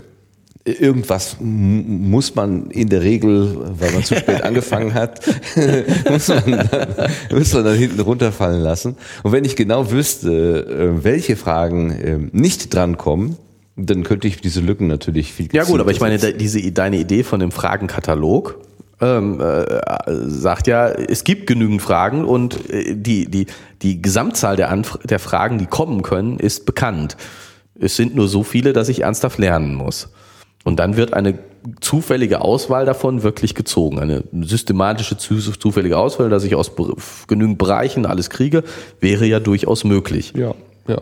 Also kann man alles machen. Also da muss man nicht unbedingt Geheimhaltung machen. Im Militärischen kann ich schon verstehen. Wenn Ja, ich und- so sage, und heute greife ich diese, dieses Stadttor an, dann wird natürlich äh, die Abwehr an dem Genau, aber- Stadttor gesammelt. Aber da, da kann man natürlich zu, zu, äh, zu Recht entgegenhalten, wir wollen äh, überhaupt keine militärischen Operationen und ähm, insofern wollen wir uns da mit dieser Intransparenz nicht be befassen. Aber eben auch tatsächlich für Verhandlungen ist eine gewisse Intransparenz nötig. Es wird Also- ja hier auch dieses, diese schöne äh, Referenz auf, das, auf die Spieltheorie äh, gebracht. Ne? Also Poker zum Beispiel würde ja nicht funktionieren, wenn ich nicht, wenn ich nicht, wenn ich also meine Karten von vornherein aufdecke, ist das Spiel tot. Dann geht's einfach nicht. Ja, Da muss ich ja so tun, als ob. Manchmal habe ich das Blatt und manchmal habe ich eben auch gar kein Blatt, aber ich tue einfach so, als ob. Und es funktioniert nur, weil ich eben nicht transparent zeige, was ich wirklich habe. Ja, aber wollen wir spielen? Also das, äh, da, da, da ist so finde ich, ach, ich, ich widerspreche mir jetzt gerade selbst. Ich habe gerade gesagt, dass für Verhandlungen Transparenz, äh, Intransparenz nötig ist und äh, kriege gerade selbst Zweifel daran. Ist ja nicht schlimm, widersprich dir ruhig. Muss ich das nicht immer tun? ähm, weil, weil eigentlich ist es doch, eigentlich, wenn wir jetzt mal von der idealen Welt ausgehen, äh, was heißt eine Verhandlung? Man hat verschiedene Interessen und versucht einen Ausgleich zu finden. Wenn alle alle Fakten auf den Tisch legen würden und alle wohlwollend wären, wir gehen von einer idealen Welt aus, dann könnte man im Angesichts aller Fakten zu einem rationalen Ausgleich kommen und würde in diesem Sinne Verhandlungen, also das, das Feilschen, unnötig machen. Ja. Fände ich gut. Fände ich gut. Genau, Ich- ich fände ich auch das gut. Genau, genau, genau, genau, das wollte ich sagen. Fände ich gut. Und in diesem Sinne, in diesem Sinne ist diese, dieser Verweis auf die grundlegende Kenntnis der Spieltheorie ähm, falsch oder ich finde unpassend, weil das ist kein Spiel. Es ja. geht nicht ums Gewinnen. Naja, aber gerade in der Ökonomie wird doch ganz viel mit, äh, mit dieser Spieltheorie gearbeitet. Also das, Ja, gut, okay. Also, äh, ja, das da läuft doch ganz viel drüber. In, äh, in Erklärungsmodellen versuchen und so. so. Das wundert mich überhaupt nicht, dass das hier auftaucht. ja. Insofern, ja. wir wollen nicht, wir wollen natürlich nicht zocken und äh, ja doch, oh ja, wir, Ja, genau, Ja, ne? genau. Man Also weiß ich mein- es, man weiß nicht. Das ganze Leben. Wenn, wenn alles über alle Firmen hundertprozentig bekannt wäre, wären die, hätten wir Sozialismus. wären die, ja, in gewisser Weise wollte ich genau in die Richtung voraus, weil dann würde, würde ganz schnell, wäre ja sofort bekannt, wer mächtiger ist als der andere. Es gäbe keine, kein Versteckspiel und damit würde einer alles aufkaufen und alles machen. Weil ich meine, warum sollte er das nicht tun? Ja. Ne, so, ich, ich, ich gucke mir alle Zahlen an und sage, Weil kein Risiko mehr da ist. Ne? weil kein Risiko Ja, ja, mehr da ist ist. Ne? Es, ist, da. es, ist, es ist ganz klar, ja. es gibt äh, äh, Firma A und Firma B. Ähm, äh, zusammen haben sie natürlich mehr Gewinn als jeder einzeln. Und es ist klar, A kann B übernehmen oder B kann A übernehmen. ja. Und dann wird er das doch tun, wenn das ganz klar ist. Wenn es da keine Unsicherheiten gibt. Genau. Deswegen kann Firma B sich aufplustern und teurer machen und schwerer machen, als es tatsächlich ist. Und dann traut sich A nicht zu kaufen. Oder wenn A kauft, dann stellt sich praktisch raus, er hat viel Geld für Nix ausgegeben ausgegeben, und genau. dann ist B wieder stärker, weil A dann mit dem Überleben kämpfen muss. Irgendwie. ja, genau. Also Falls B, ja, also der B2 sozusagen, der Ableger von B, der geblieben ist, der, ähm, der macht dann A wieder äh, die, das Leben schwer. Ja. Das Ganze läuft ja unter Datenschutz, ne? So paradox ist gegen die Ja, okay, des okay, okay, stimmt. urzeitlichen Ozeans kann uns einiges über die Zukunft unserer Gesellschaft lehren. Da im Zeitalter der digitalen Vernetzung kein Geheimnis mehr sicher ist, stehen wir an der Schwelle einer Epoche, die das Verhältnis von Öffentlichkeit und Privatleben ganz neu definieren muss. Davon reden sie sehr wenig. Ne? Ja, eben sie so. Ich weiß, ich, ich krieg nicht wirklich raus, wo die Botschaft ist. Was ist die Take-Home-Message hiervon? was soll ich heute jetzt wissen, was ich vorher nicht gewusst habe? Gut, das Cambrium, diese Explosion, das ist da so eine, wir haben so ein bisschen was über den wissenschaftlichen Hintergrund gelernt. dass da irgendwie äh, ähm, in relativ kurzer Zeit, was man in Erdzeitaltern auch durchaus in Millionen Jahren ausdrücken kann, dass sich da kolossal die Dinge verändert haben. Im Wasser. Ja. Und angeblich wird sichtbar, ja, und diese Sichtbarkeit, die übernehmen sie und versuchen das auf das Daten, den Umgang mit Daten in irgendeiner Weise zu. Ja, aber also ich meine, hier diese, Ich teile deine Ansicht. Also als ich es mir durchgelesen habe, habe ich gedacht, ja, ganz interessant, dann müssen wir mal durchgehört, äh, war auch ganz interessant, aber wenn man drüber nachdenkt und redet, ich, Wird's irgendwie immer dünner, fehlt ne? so, ja, es ist so, es fehlt mir wirklich hinterher, also was mich besonders irritiert, dieser ganze letzte Absatz hier, die neu entstehende menschliche Ordnung stößt allerdings an gewisse selbstgesetzte ja, Grenzen. da, genau, da müssen, wir kurz, da müssen wir noch mal kurz drüber können reden. mehr erreichen als einzelne Ameisen und ebenso überschreiten menschliche Organisationen die Fähigkeiten Einzelner. Ja klar, mit äh, zwei Leuten kann ich eine schwerere Kiste tragen als alleine. Ja, Ja, aber es geht ja noch weiter und ich meine, das, da, okay, so können Erinnerungen, Überzeugungen, Pläne, Aktionen und vielleicht sogar Werte entstehen, die weit über menschliches Maß hinausgehen. Doch unsere Entwicklungs- und doch unser Entwicklungsweg schreibt uns nun einmal vor, noch so übermenschliche Organisationen an den Werten zu messen, die für jedes Individuum gelten.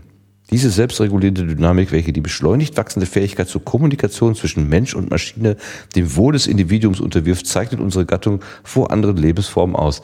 Da, ich verstehe kein Wort. Was soll, was die, Ja, lass uns doch mal versuchen. Mensch und Maschine, äh, Lass uns doch mal versuchen zu, zu verstehen, was da steht. Also ich, ich Ja. finde das auch sehr, sehr.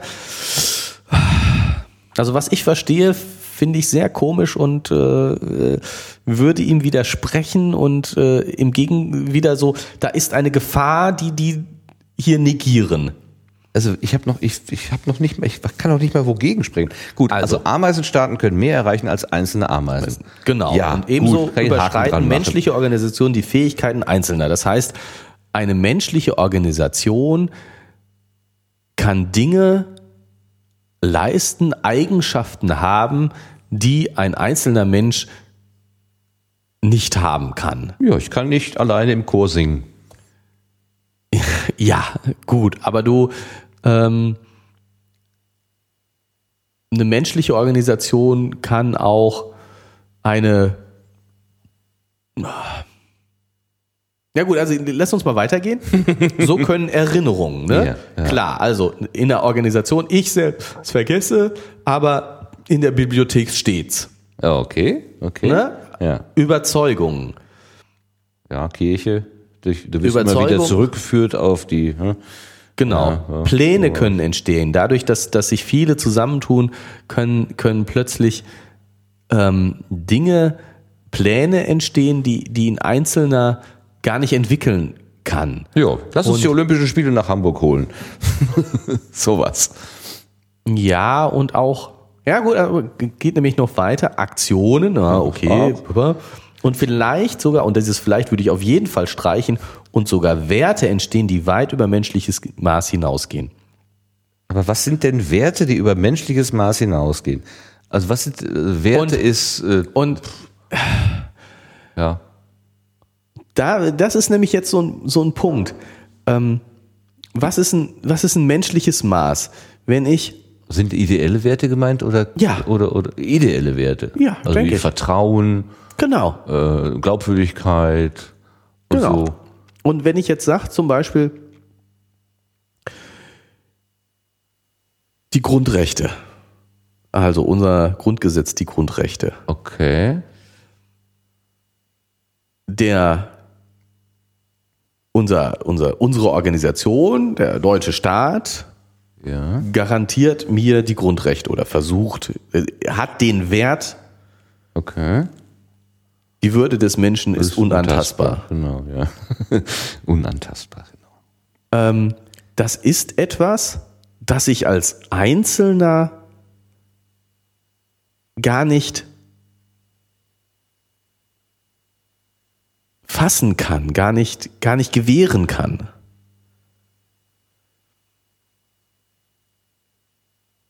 Nein. Wenn nur ich da bin, dann Wenn, wenn, ja, ne, wenn, wenn du als, als einzelner Mensch kannst du ähm,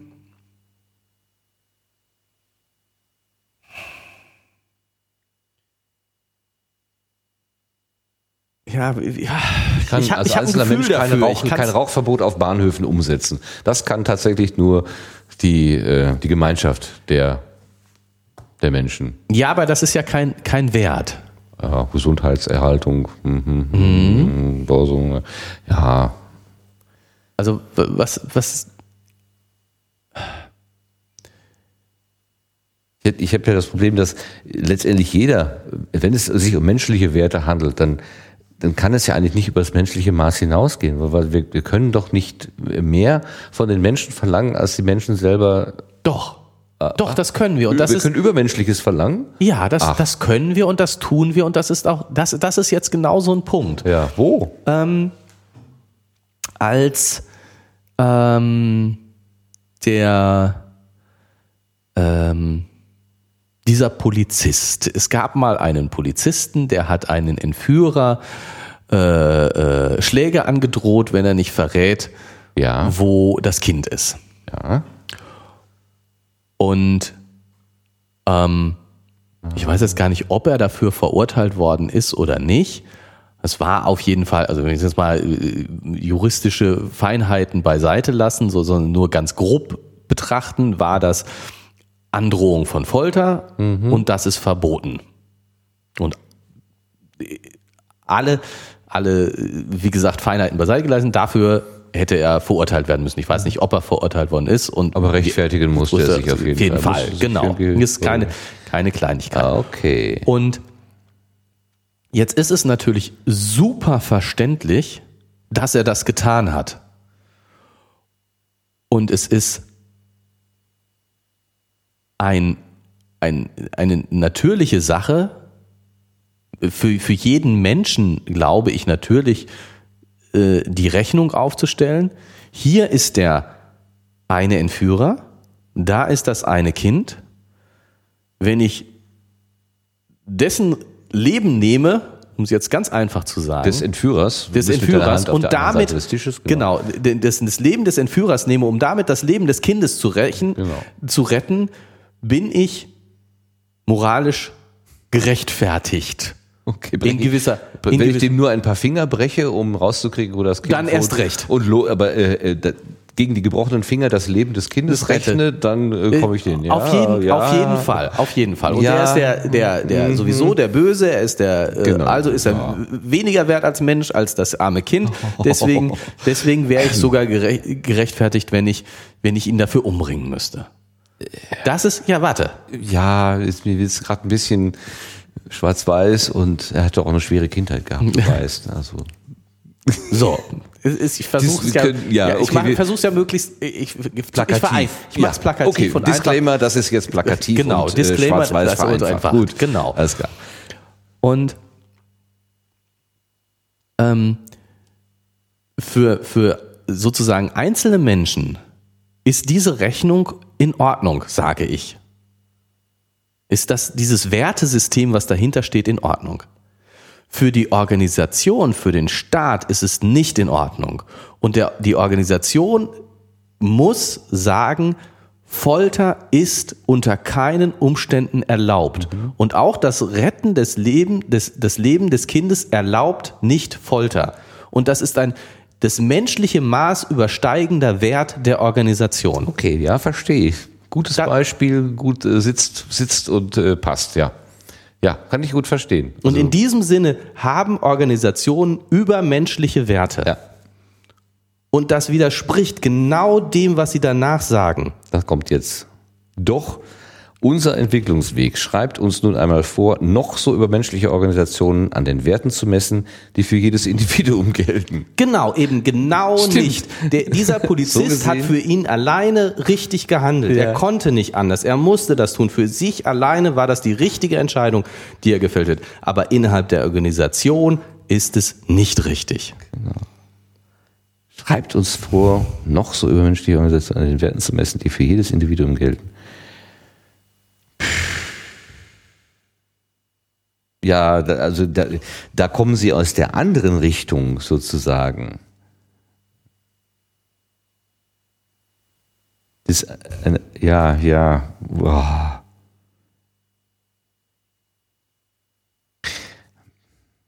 Gut, das sind jetzt philosophische Fragen, da kann man wahrscheinlich So und äh, so sagen. Ja, vielleicht haben sie auch ganz was Frage anderes ist ja- gemeint sozusagen. Das habe ich jetzt daraus gelesen und widerspreche Ihnen deswegen. Aber, aber was, äh, was haben jetzt diese beiden Aussagen, vielleicht müssen wir die nächsten, den Satz, nächsten Satz auch noch lesen, diese selbstregulierende Dynamik, welche die beschleunigt wachsende Fähigkeit zur Kommunikation zwischen Mensch und Maschine dem Wohl des Individuums unterwirft, zeichnet unsere Gattung vor anderen Lebensformen aus. Was hat denn dieser dritte Satz oder vierte Satz jetzt mit den beiden davor zu tun und vor allen Dingen mit dem gesamten Thema? Ja, also Sie, Sie sagen, wenn ich, also ich kann es nur so verstehen. Ähm, also versuchen wir mal den zweiten Satz zu verstehen. Doch unser Entwicklungsweg schreibt uns noch einmal vor, noch so übermenschliche Organisationen an den Werten zu messen, die für jedes Individuum gelten. Wenn ich diesen Satz verstehen will, ich habe ja gerade gesagt, ich, ich würde dem widersprechen, Ja. weil es Organisationen übermenschliche Werte haben und das ist gut und richtig so. Ähm, aber wenn, wenn ich den Satz so verstehen will, würde er ja sagen, dieser Wert, Folter ist verboten, ist eigentlich erst was, was auch für jeden Menschen gilt und ähm, dass auch dass Organisationen immer an den Werten zu messen sind, die für jedes einzelne Individuum gilt. Für diesen Polizisten halt dieser, dieser Wert des Folter ist verboten zu gelten. Für jedes Individuum hat er das zu ja, gelten. ja, ja, ja, gut, okay. Mhm. Ja, dann passt ja doch. Ich hatte, ich hatte jetzt so rum, ich hatte andersrum gedacht, dass die Organisation mehr verlangt, als der Mensch, als das Individuum Mensch eigentlich zu geben in der Lage ist. Ja. Du darfst nie bei Rot über die Ampel gehen.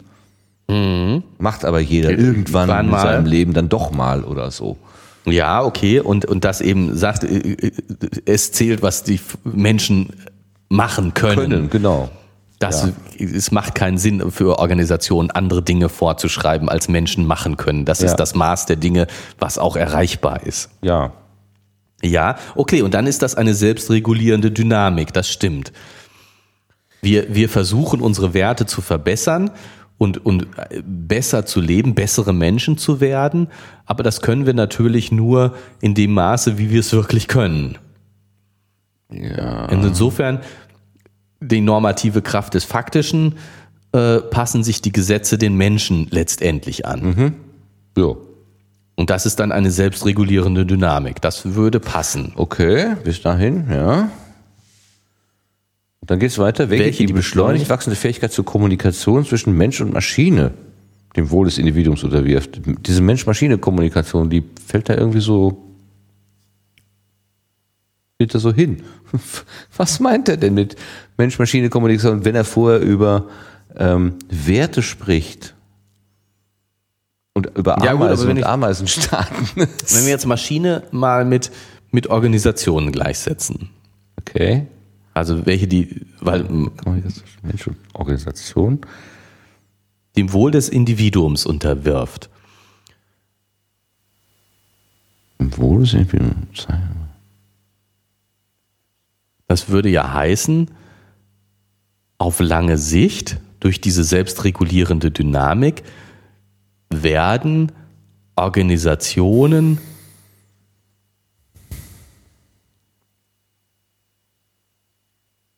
das tun, was dem Wohle des Einzelnen dient. Und es nicht überfordern. Ja, Ne? genau. Und, und da habe ich, also mein, mein Problem ist, Wo kommen da die Werte rein? Die, vorher reden wir über Werte und jetzt reden wir über die Fähigkeit zur Kommunikation. Ja, gut, aber die, die Werte heißt ja, ähm,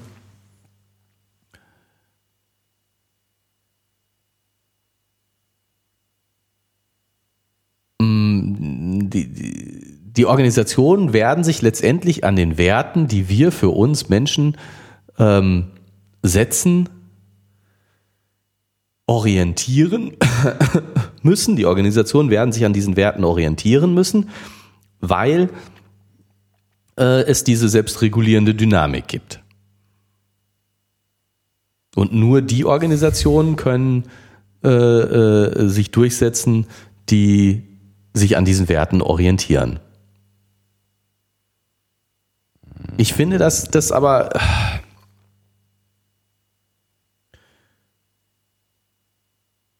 das, das, also in, in gewisser Weise ähm, kann ich das nur so verstehen, dass sie ähm, davon ausgehen, dass es irgendeine Art von Automatismus gibt, der äh, sich verselbstständigende Organisationen unmöglich macht.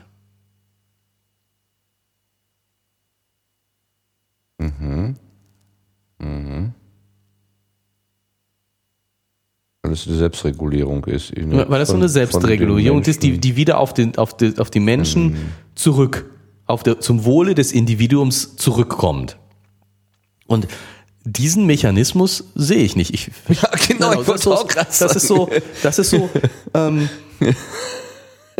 wir haben, wir haben jetzt, hatten wir das letzte Folge oder so schon diese, ähm, die Frage ähm, nach dem, nach der Ethik von, von Firmen. Letztes Mal? Wir hatten, hatten wir auf jeden Fall schon mal, bin ich mir ganz sicher. Das, Da klingelt grad nix, aber das heißt Diese nichts. Frage, ähm, dass es ja ähm, die, jedes Unternehmen muss nach Gewinn streben. Das ist so Grundprämisse Ja, oder zur schwarzen des, Null. des Kapitalismus. Äh, ähm, ja, gut. Und ähm, dass es aber ja Einzelunternehmen gibt, die durchaus diesem Streben Grenzen setzen und äh, sagen, meine ähm, ich überschreite diese, diese und diese Grenze nicht. Also gerade schon, hatte ich ja schon gesagt, von wegen äh, Fairtrade oder äh, Ökoprodukte oder äh, soziale Sachen, äh, keine Kinderarbeit und, und so.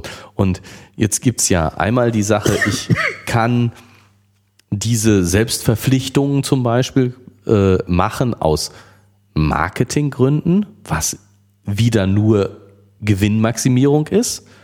Ich ähm, sage, ich lasse meine Kleidung nur bei zertifizierten äh, Firmen in Bangladesch äh, fertigen, weil ich sie dann besser verkaufen kann. Mhm.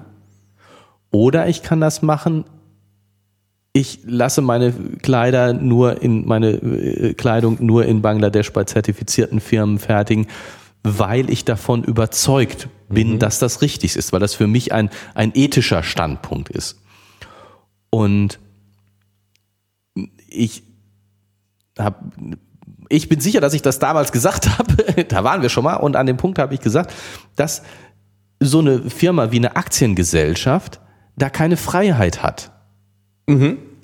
sondern die muss ihren Gewinn maximieren. Die kann nicht Entscheidungen auf ethischen, die, ein, ein, ein Geschäftsführer, ein Vorstand einer, einer Aktiengesellschaft kann nicht Entscheidungen auf ethischer Grundlage begründen.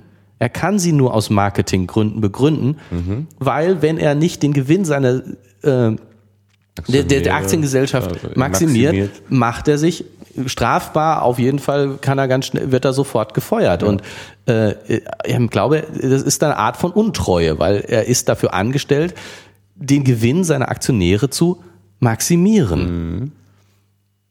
Und er, er darf eben die Organisation hat eben andere Werte mhm. als die Individuen da drin.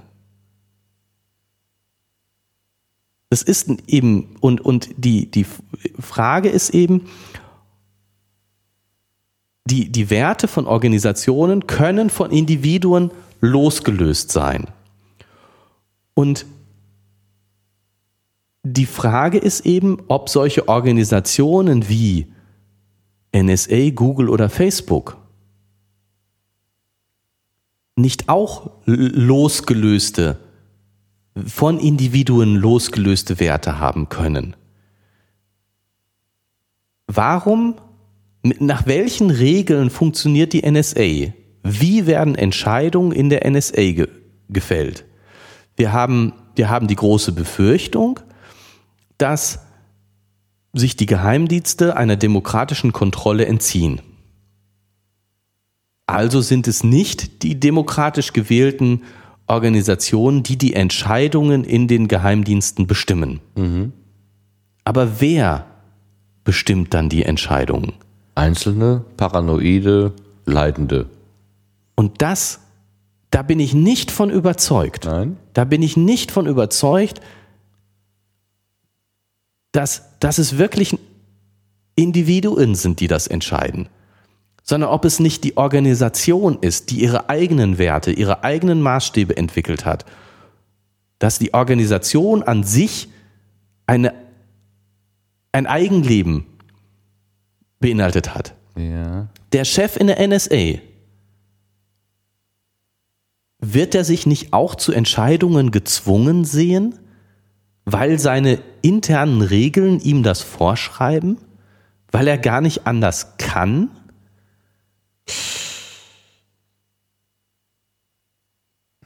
Theoretisch hätte er Gestaltungsspielraum. Ja, ich meine, aber hat er den wirklich?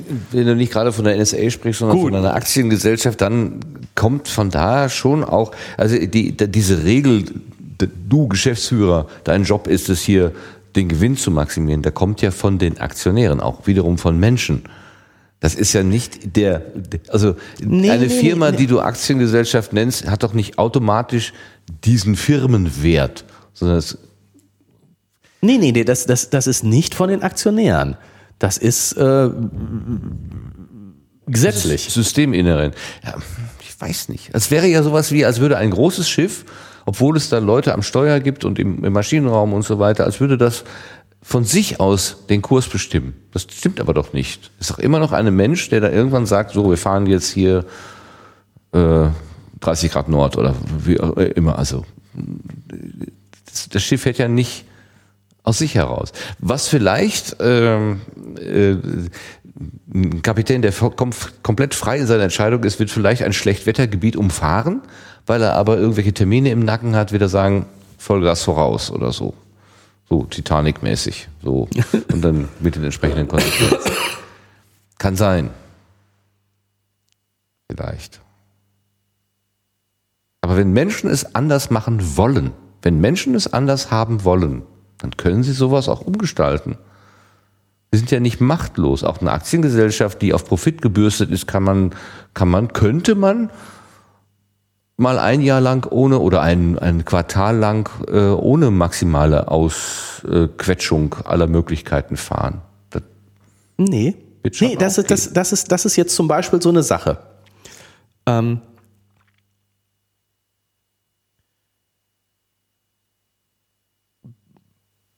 Hat es nicht diese Fälle auch schon gegeben, dass, dass, dass Vorstände von Aktiengesellschaften verklagt worden sind? Ja, wenn alle es wollen. Also Nein, wenn ein Aktionär Pflege. es will. Wenn ein ja, ja, Aktionär ja, das der will. Muss das dann, wenn einer dabei ist, ja, klar, der hat dann das Recht auf seiner Seite. Aber wenn alle es wollen, wenn alle es wollten, ja, gut. Ist, ist kein Naturgesetz, sagen wir mal. Nein, nein, nein, klar. Ja, und auch, auch die Gesetze lassen sich ja bei uns Gott sei Dank ändern. Eben. Natürlich. Ja. Also das, das ist ganz klar. Ähm, wir, wir, klar, wir bestimmen, wie wir leben. Ja. Ähm, aber was mir, was mir da eben, äh, ich sehe aber schon die, die Möglichkeit, dass Organisationen ein Eigenleben entwickeln, in dem Sinne, dass ähm, niemand wirklich die Entscheidungen fällt. Also die. Das ist ein bisschen die, gruselig. Ja, das ist gruselig. Das, das ist, ist, definitiv. Dann kann gruselig. ja jeder die Hände hochnehmen und sagen, ja, ich habe es nicht anders gekonnt. Ich musste ja so handeln. Ja, ja. Dann ist aber, wenn da irgendwas schief läuft, äh, dann, ja, dann mache ich gar nicht weiterdenken. Genau. Und wenn wir jetzt wieder auf, auf ich bleib bei der NSA, weil ich, mhm. weil ich der, der, der glaube, dass das eine extrem machtvolle Organisation ist.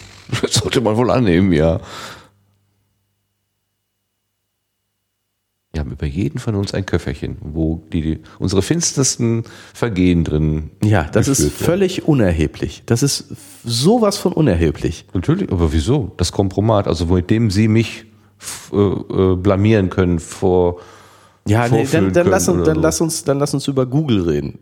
Die haben Weil, auch so ein Köfferchen. Die haben auch so ein Köfferchen. Aber weißt du, das mit dem Köfferchen ist, glaube ich, wirklich nicht so wichtig. Das ist wichtig für Frau Merkel, die äh, wo dann, wo die, die jemand mal anrufen muss und sagen muss, wir wissen aber über dich, du entscheidest jetzt so.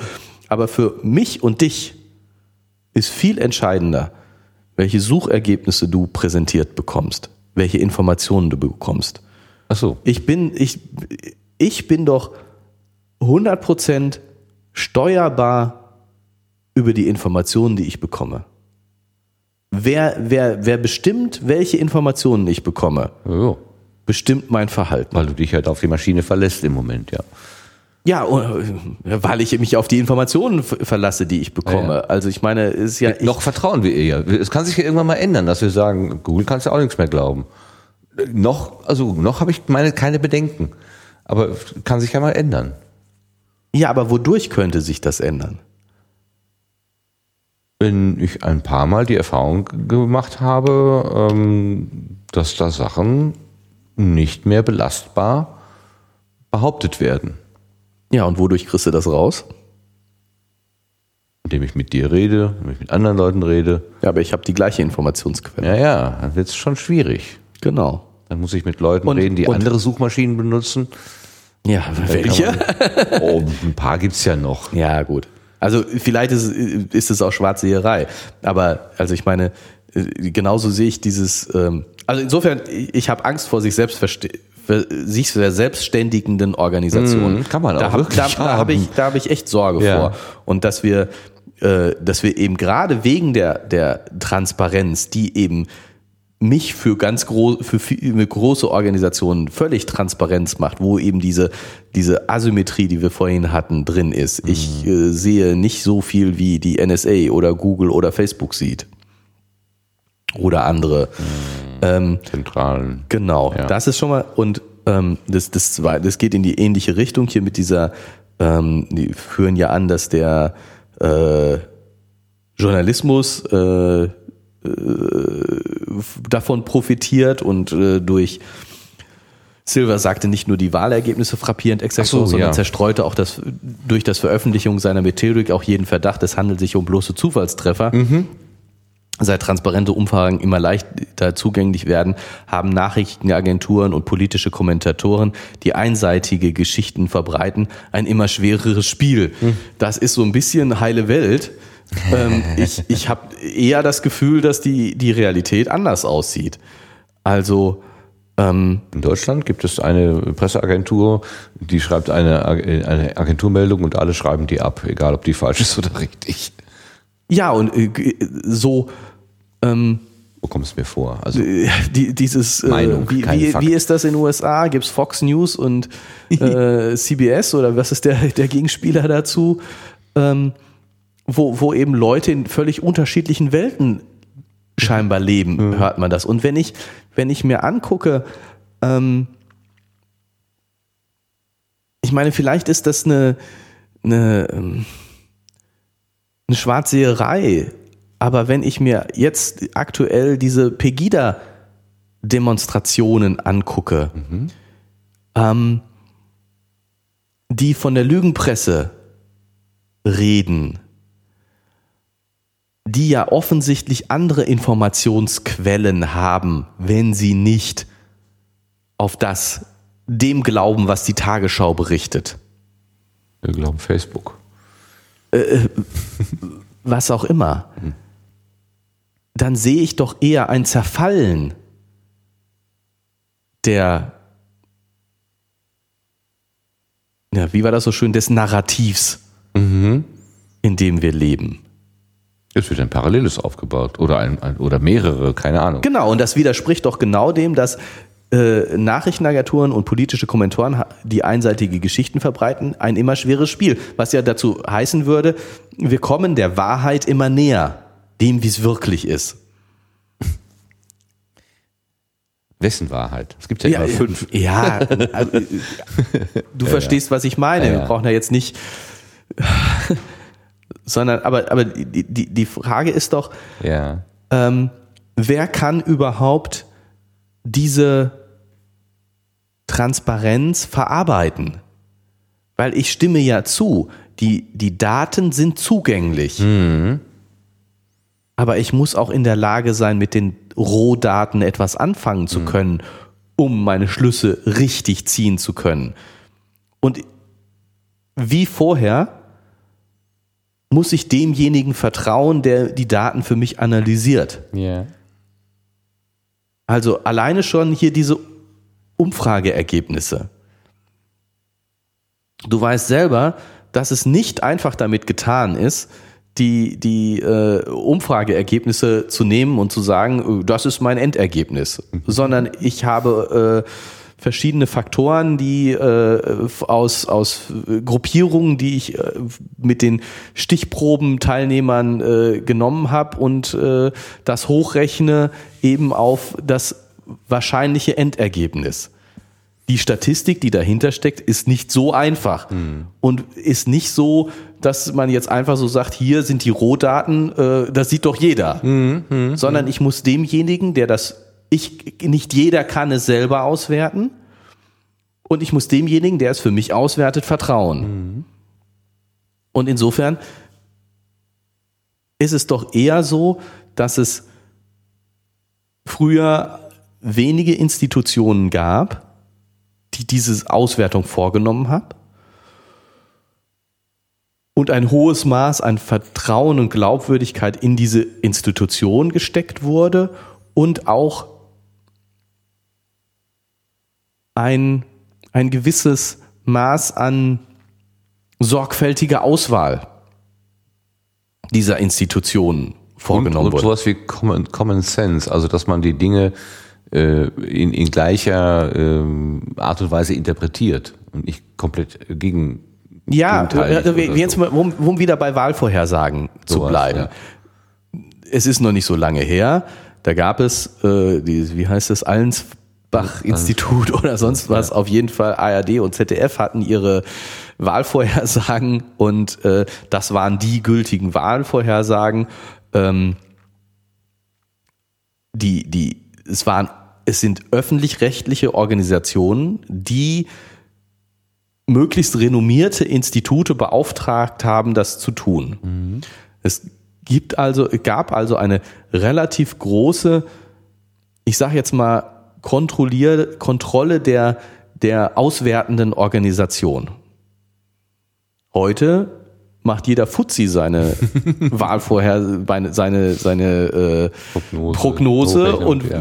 rechnet die selber aus und äh, es gibt in dem Sinne eine Transparenz, dass ich ganz viele Daten habe, aber die Datenqualität ist nicht gerade besser geworden.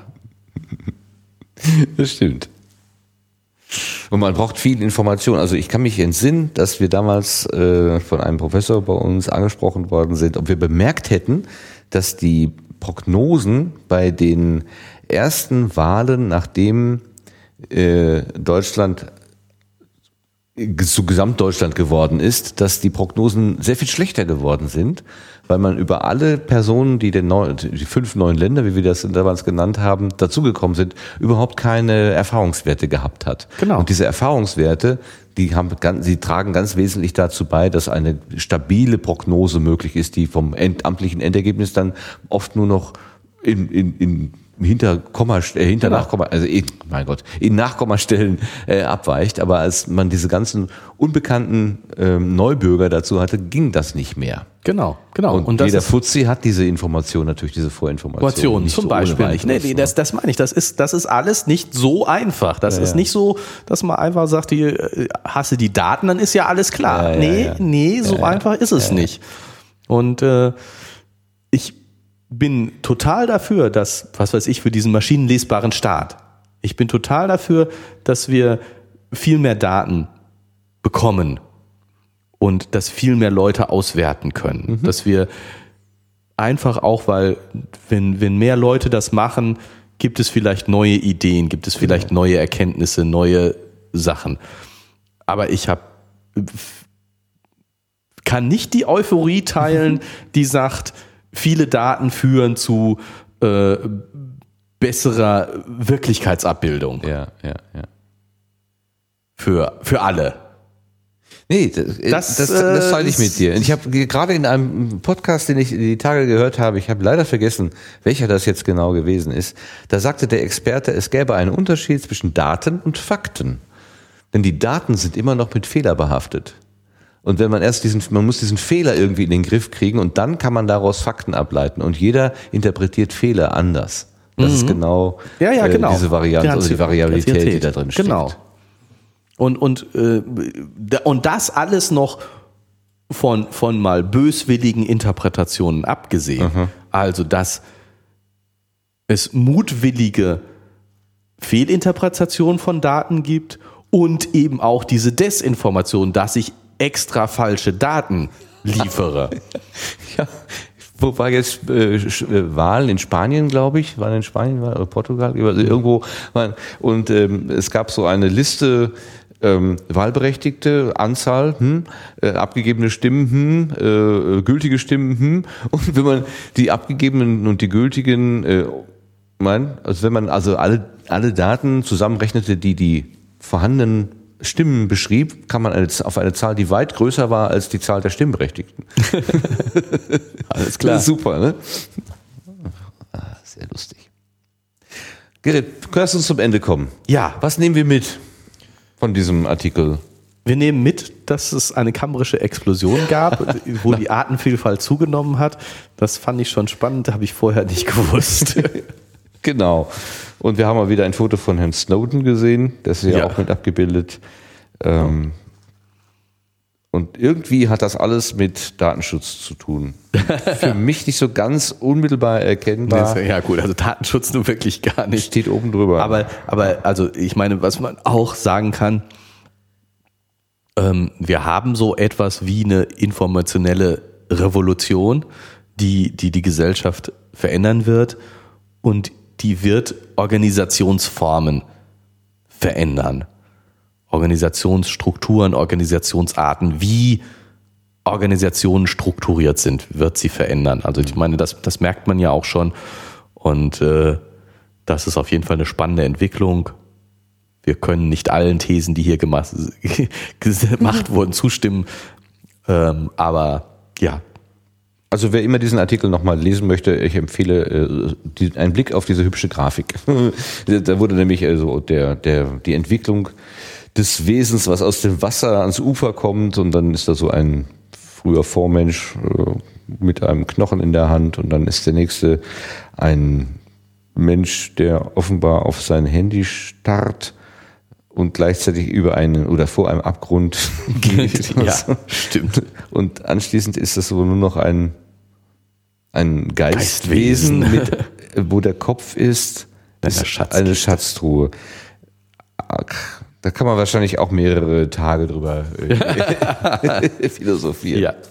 Okay, das war äh, unsere Besprechung des Artikels Die Folgen der digitalen Transparenz von Daniel C. Dennett und Deb Roy, erschienen in Spektrum der Wissenschaft Juni 2015. Haben gesprochen, der Gerrit und der, und der Martin. Martin. Achso, ja, wunderbar, das ist sehr gut. Was das wie ein Profi. Wir bedanken uns fürs Zuhören. Genau sind jetzt ein bisschen klüger als vorher. Wir haben uns gut unterhalten. Ich hoffe, wir haben ja, auch euch, euch gut, gut unterhalten. und ihr seid auch ein bisschen klüger als vorher. Und wir sind in diese Maschine. Ach, jetzt muss ich jetzt mal wieder hier meine. Oh, oh hört nicht hin. klick, klick, klick, klick, klick, klick. Das ist das Problem mit dem Bildschirmschoner. Vielleicht werde ich das nachher ausblenden. Und wenn ihr diese Musik hört, dann ist das Ende der Folge erreicht. Bis zum nächsten, nächsten Mal. Mal. Tschüss. Tschüss.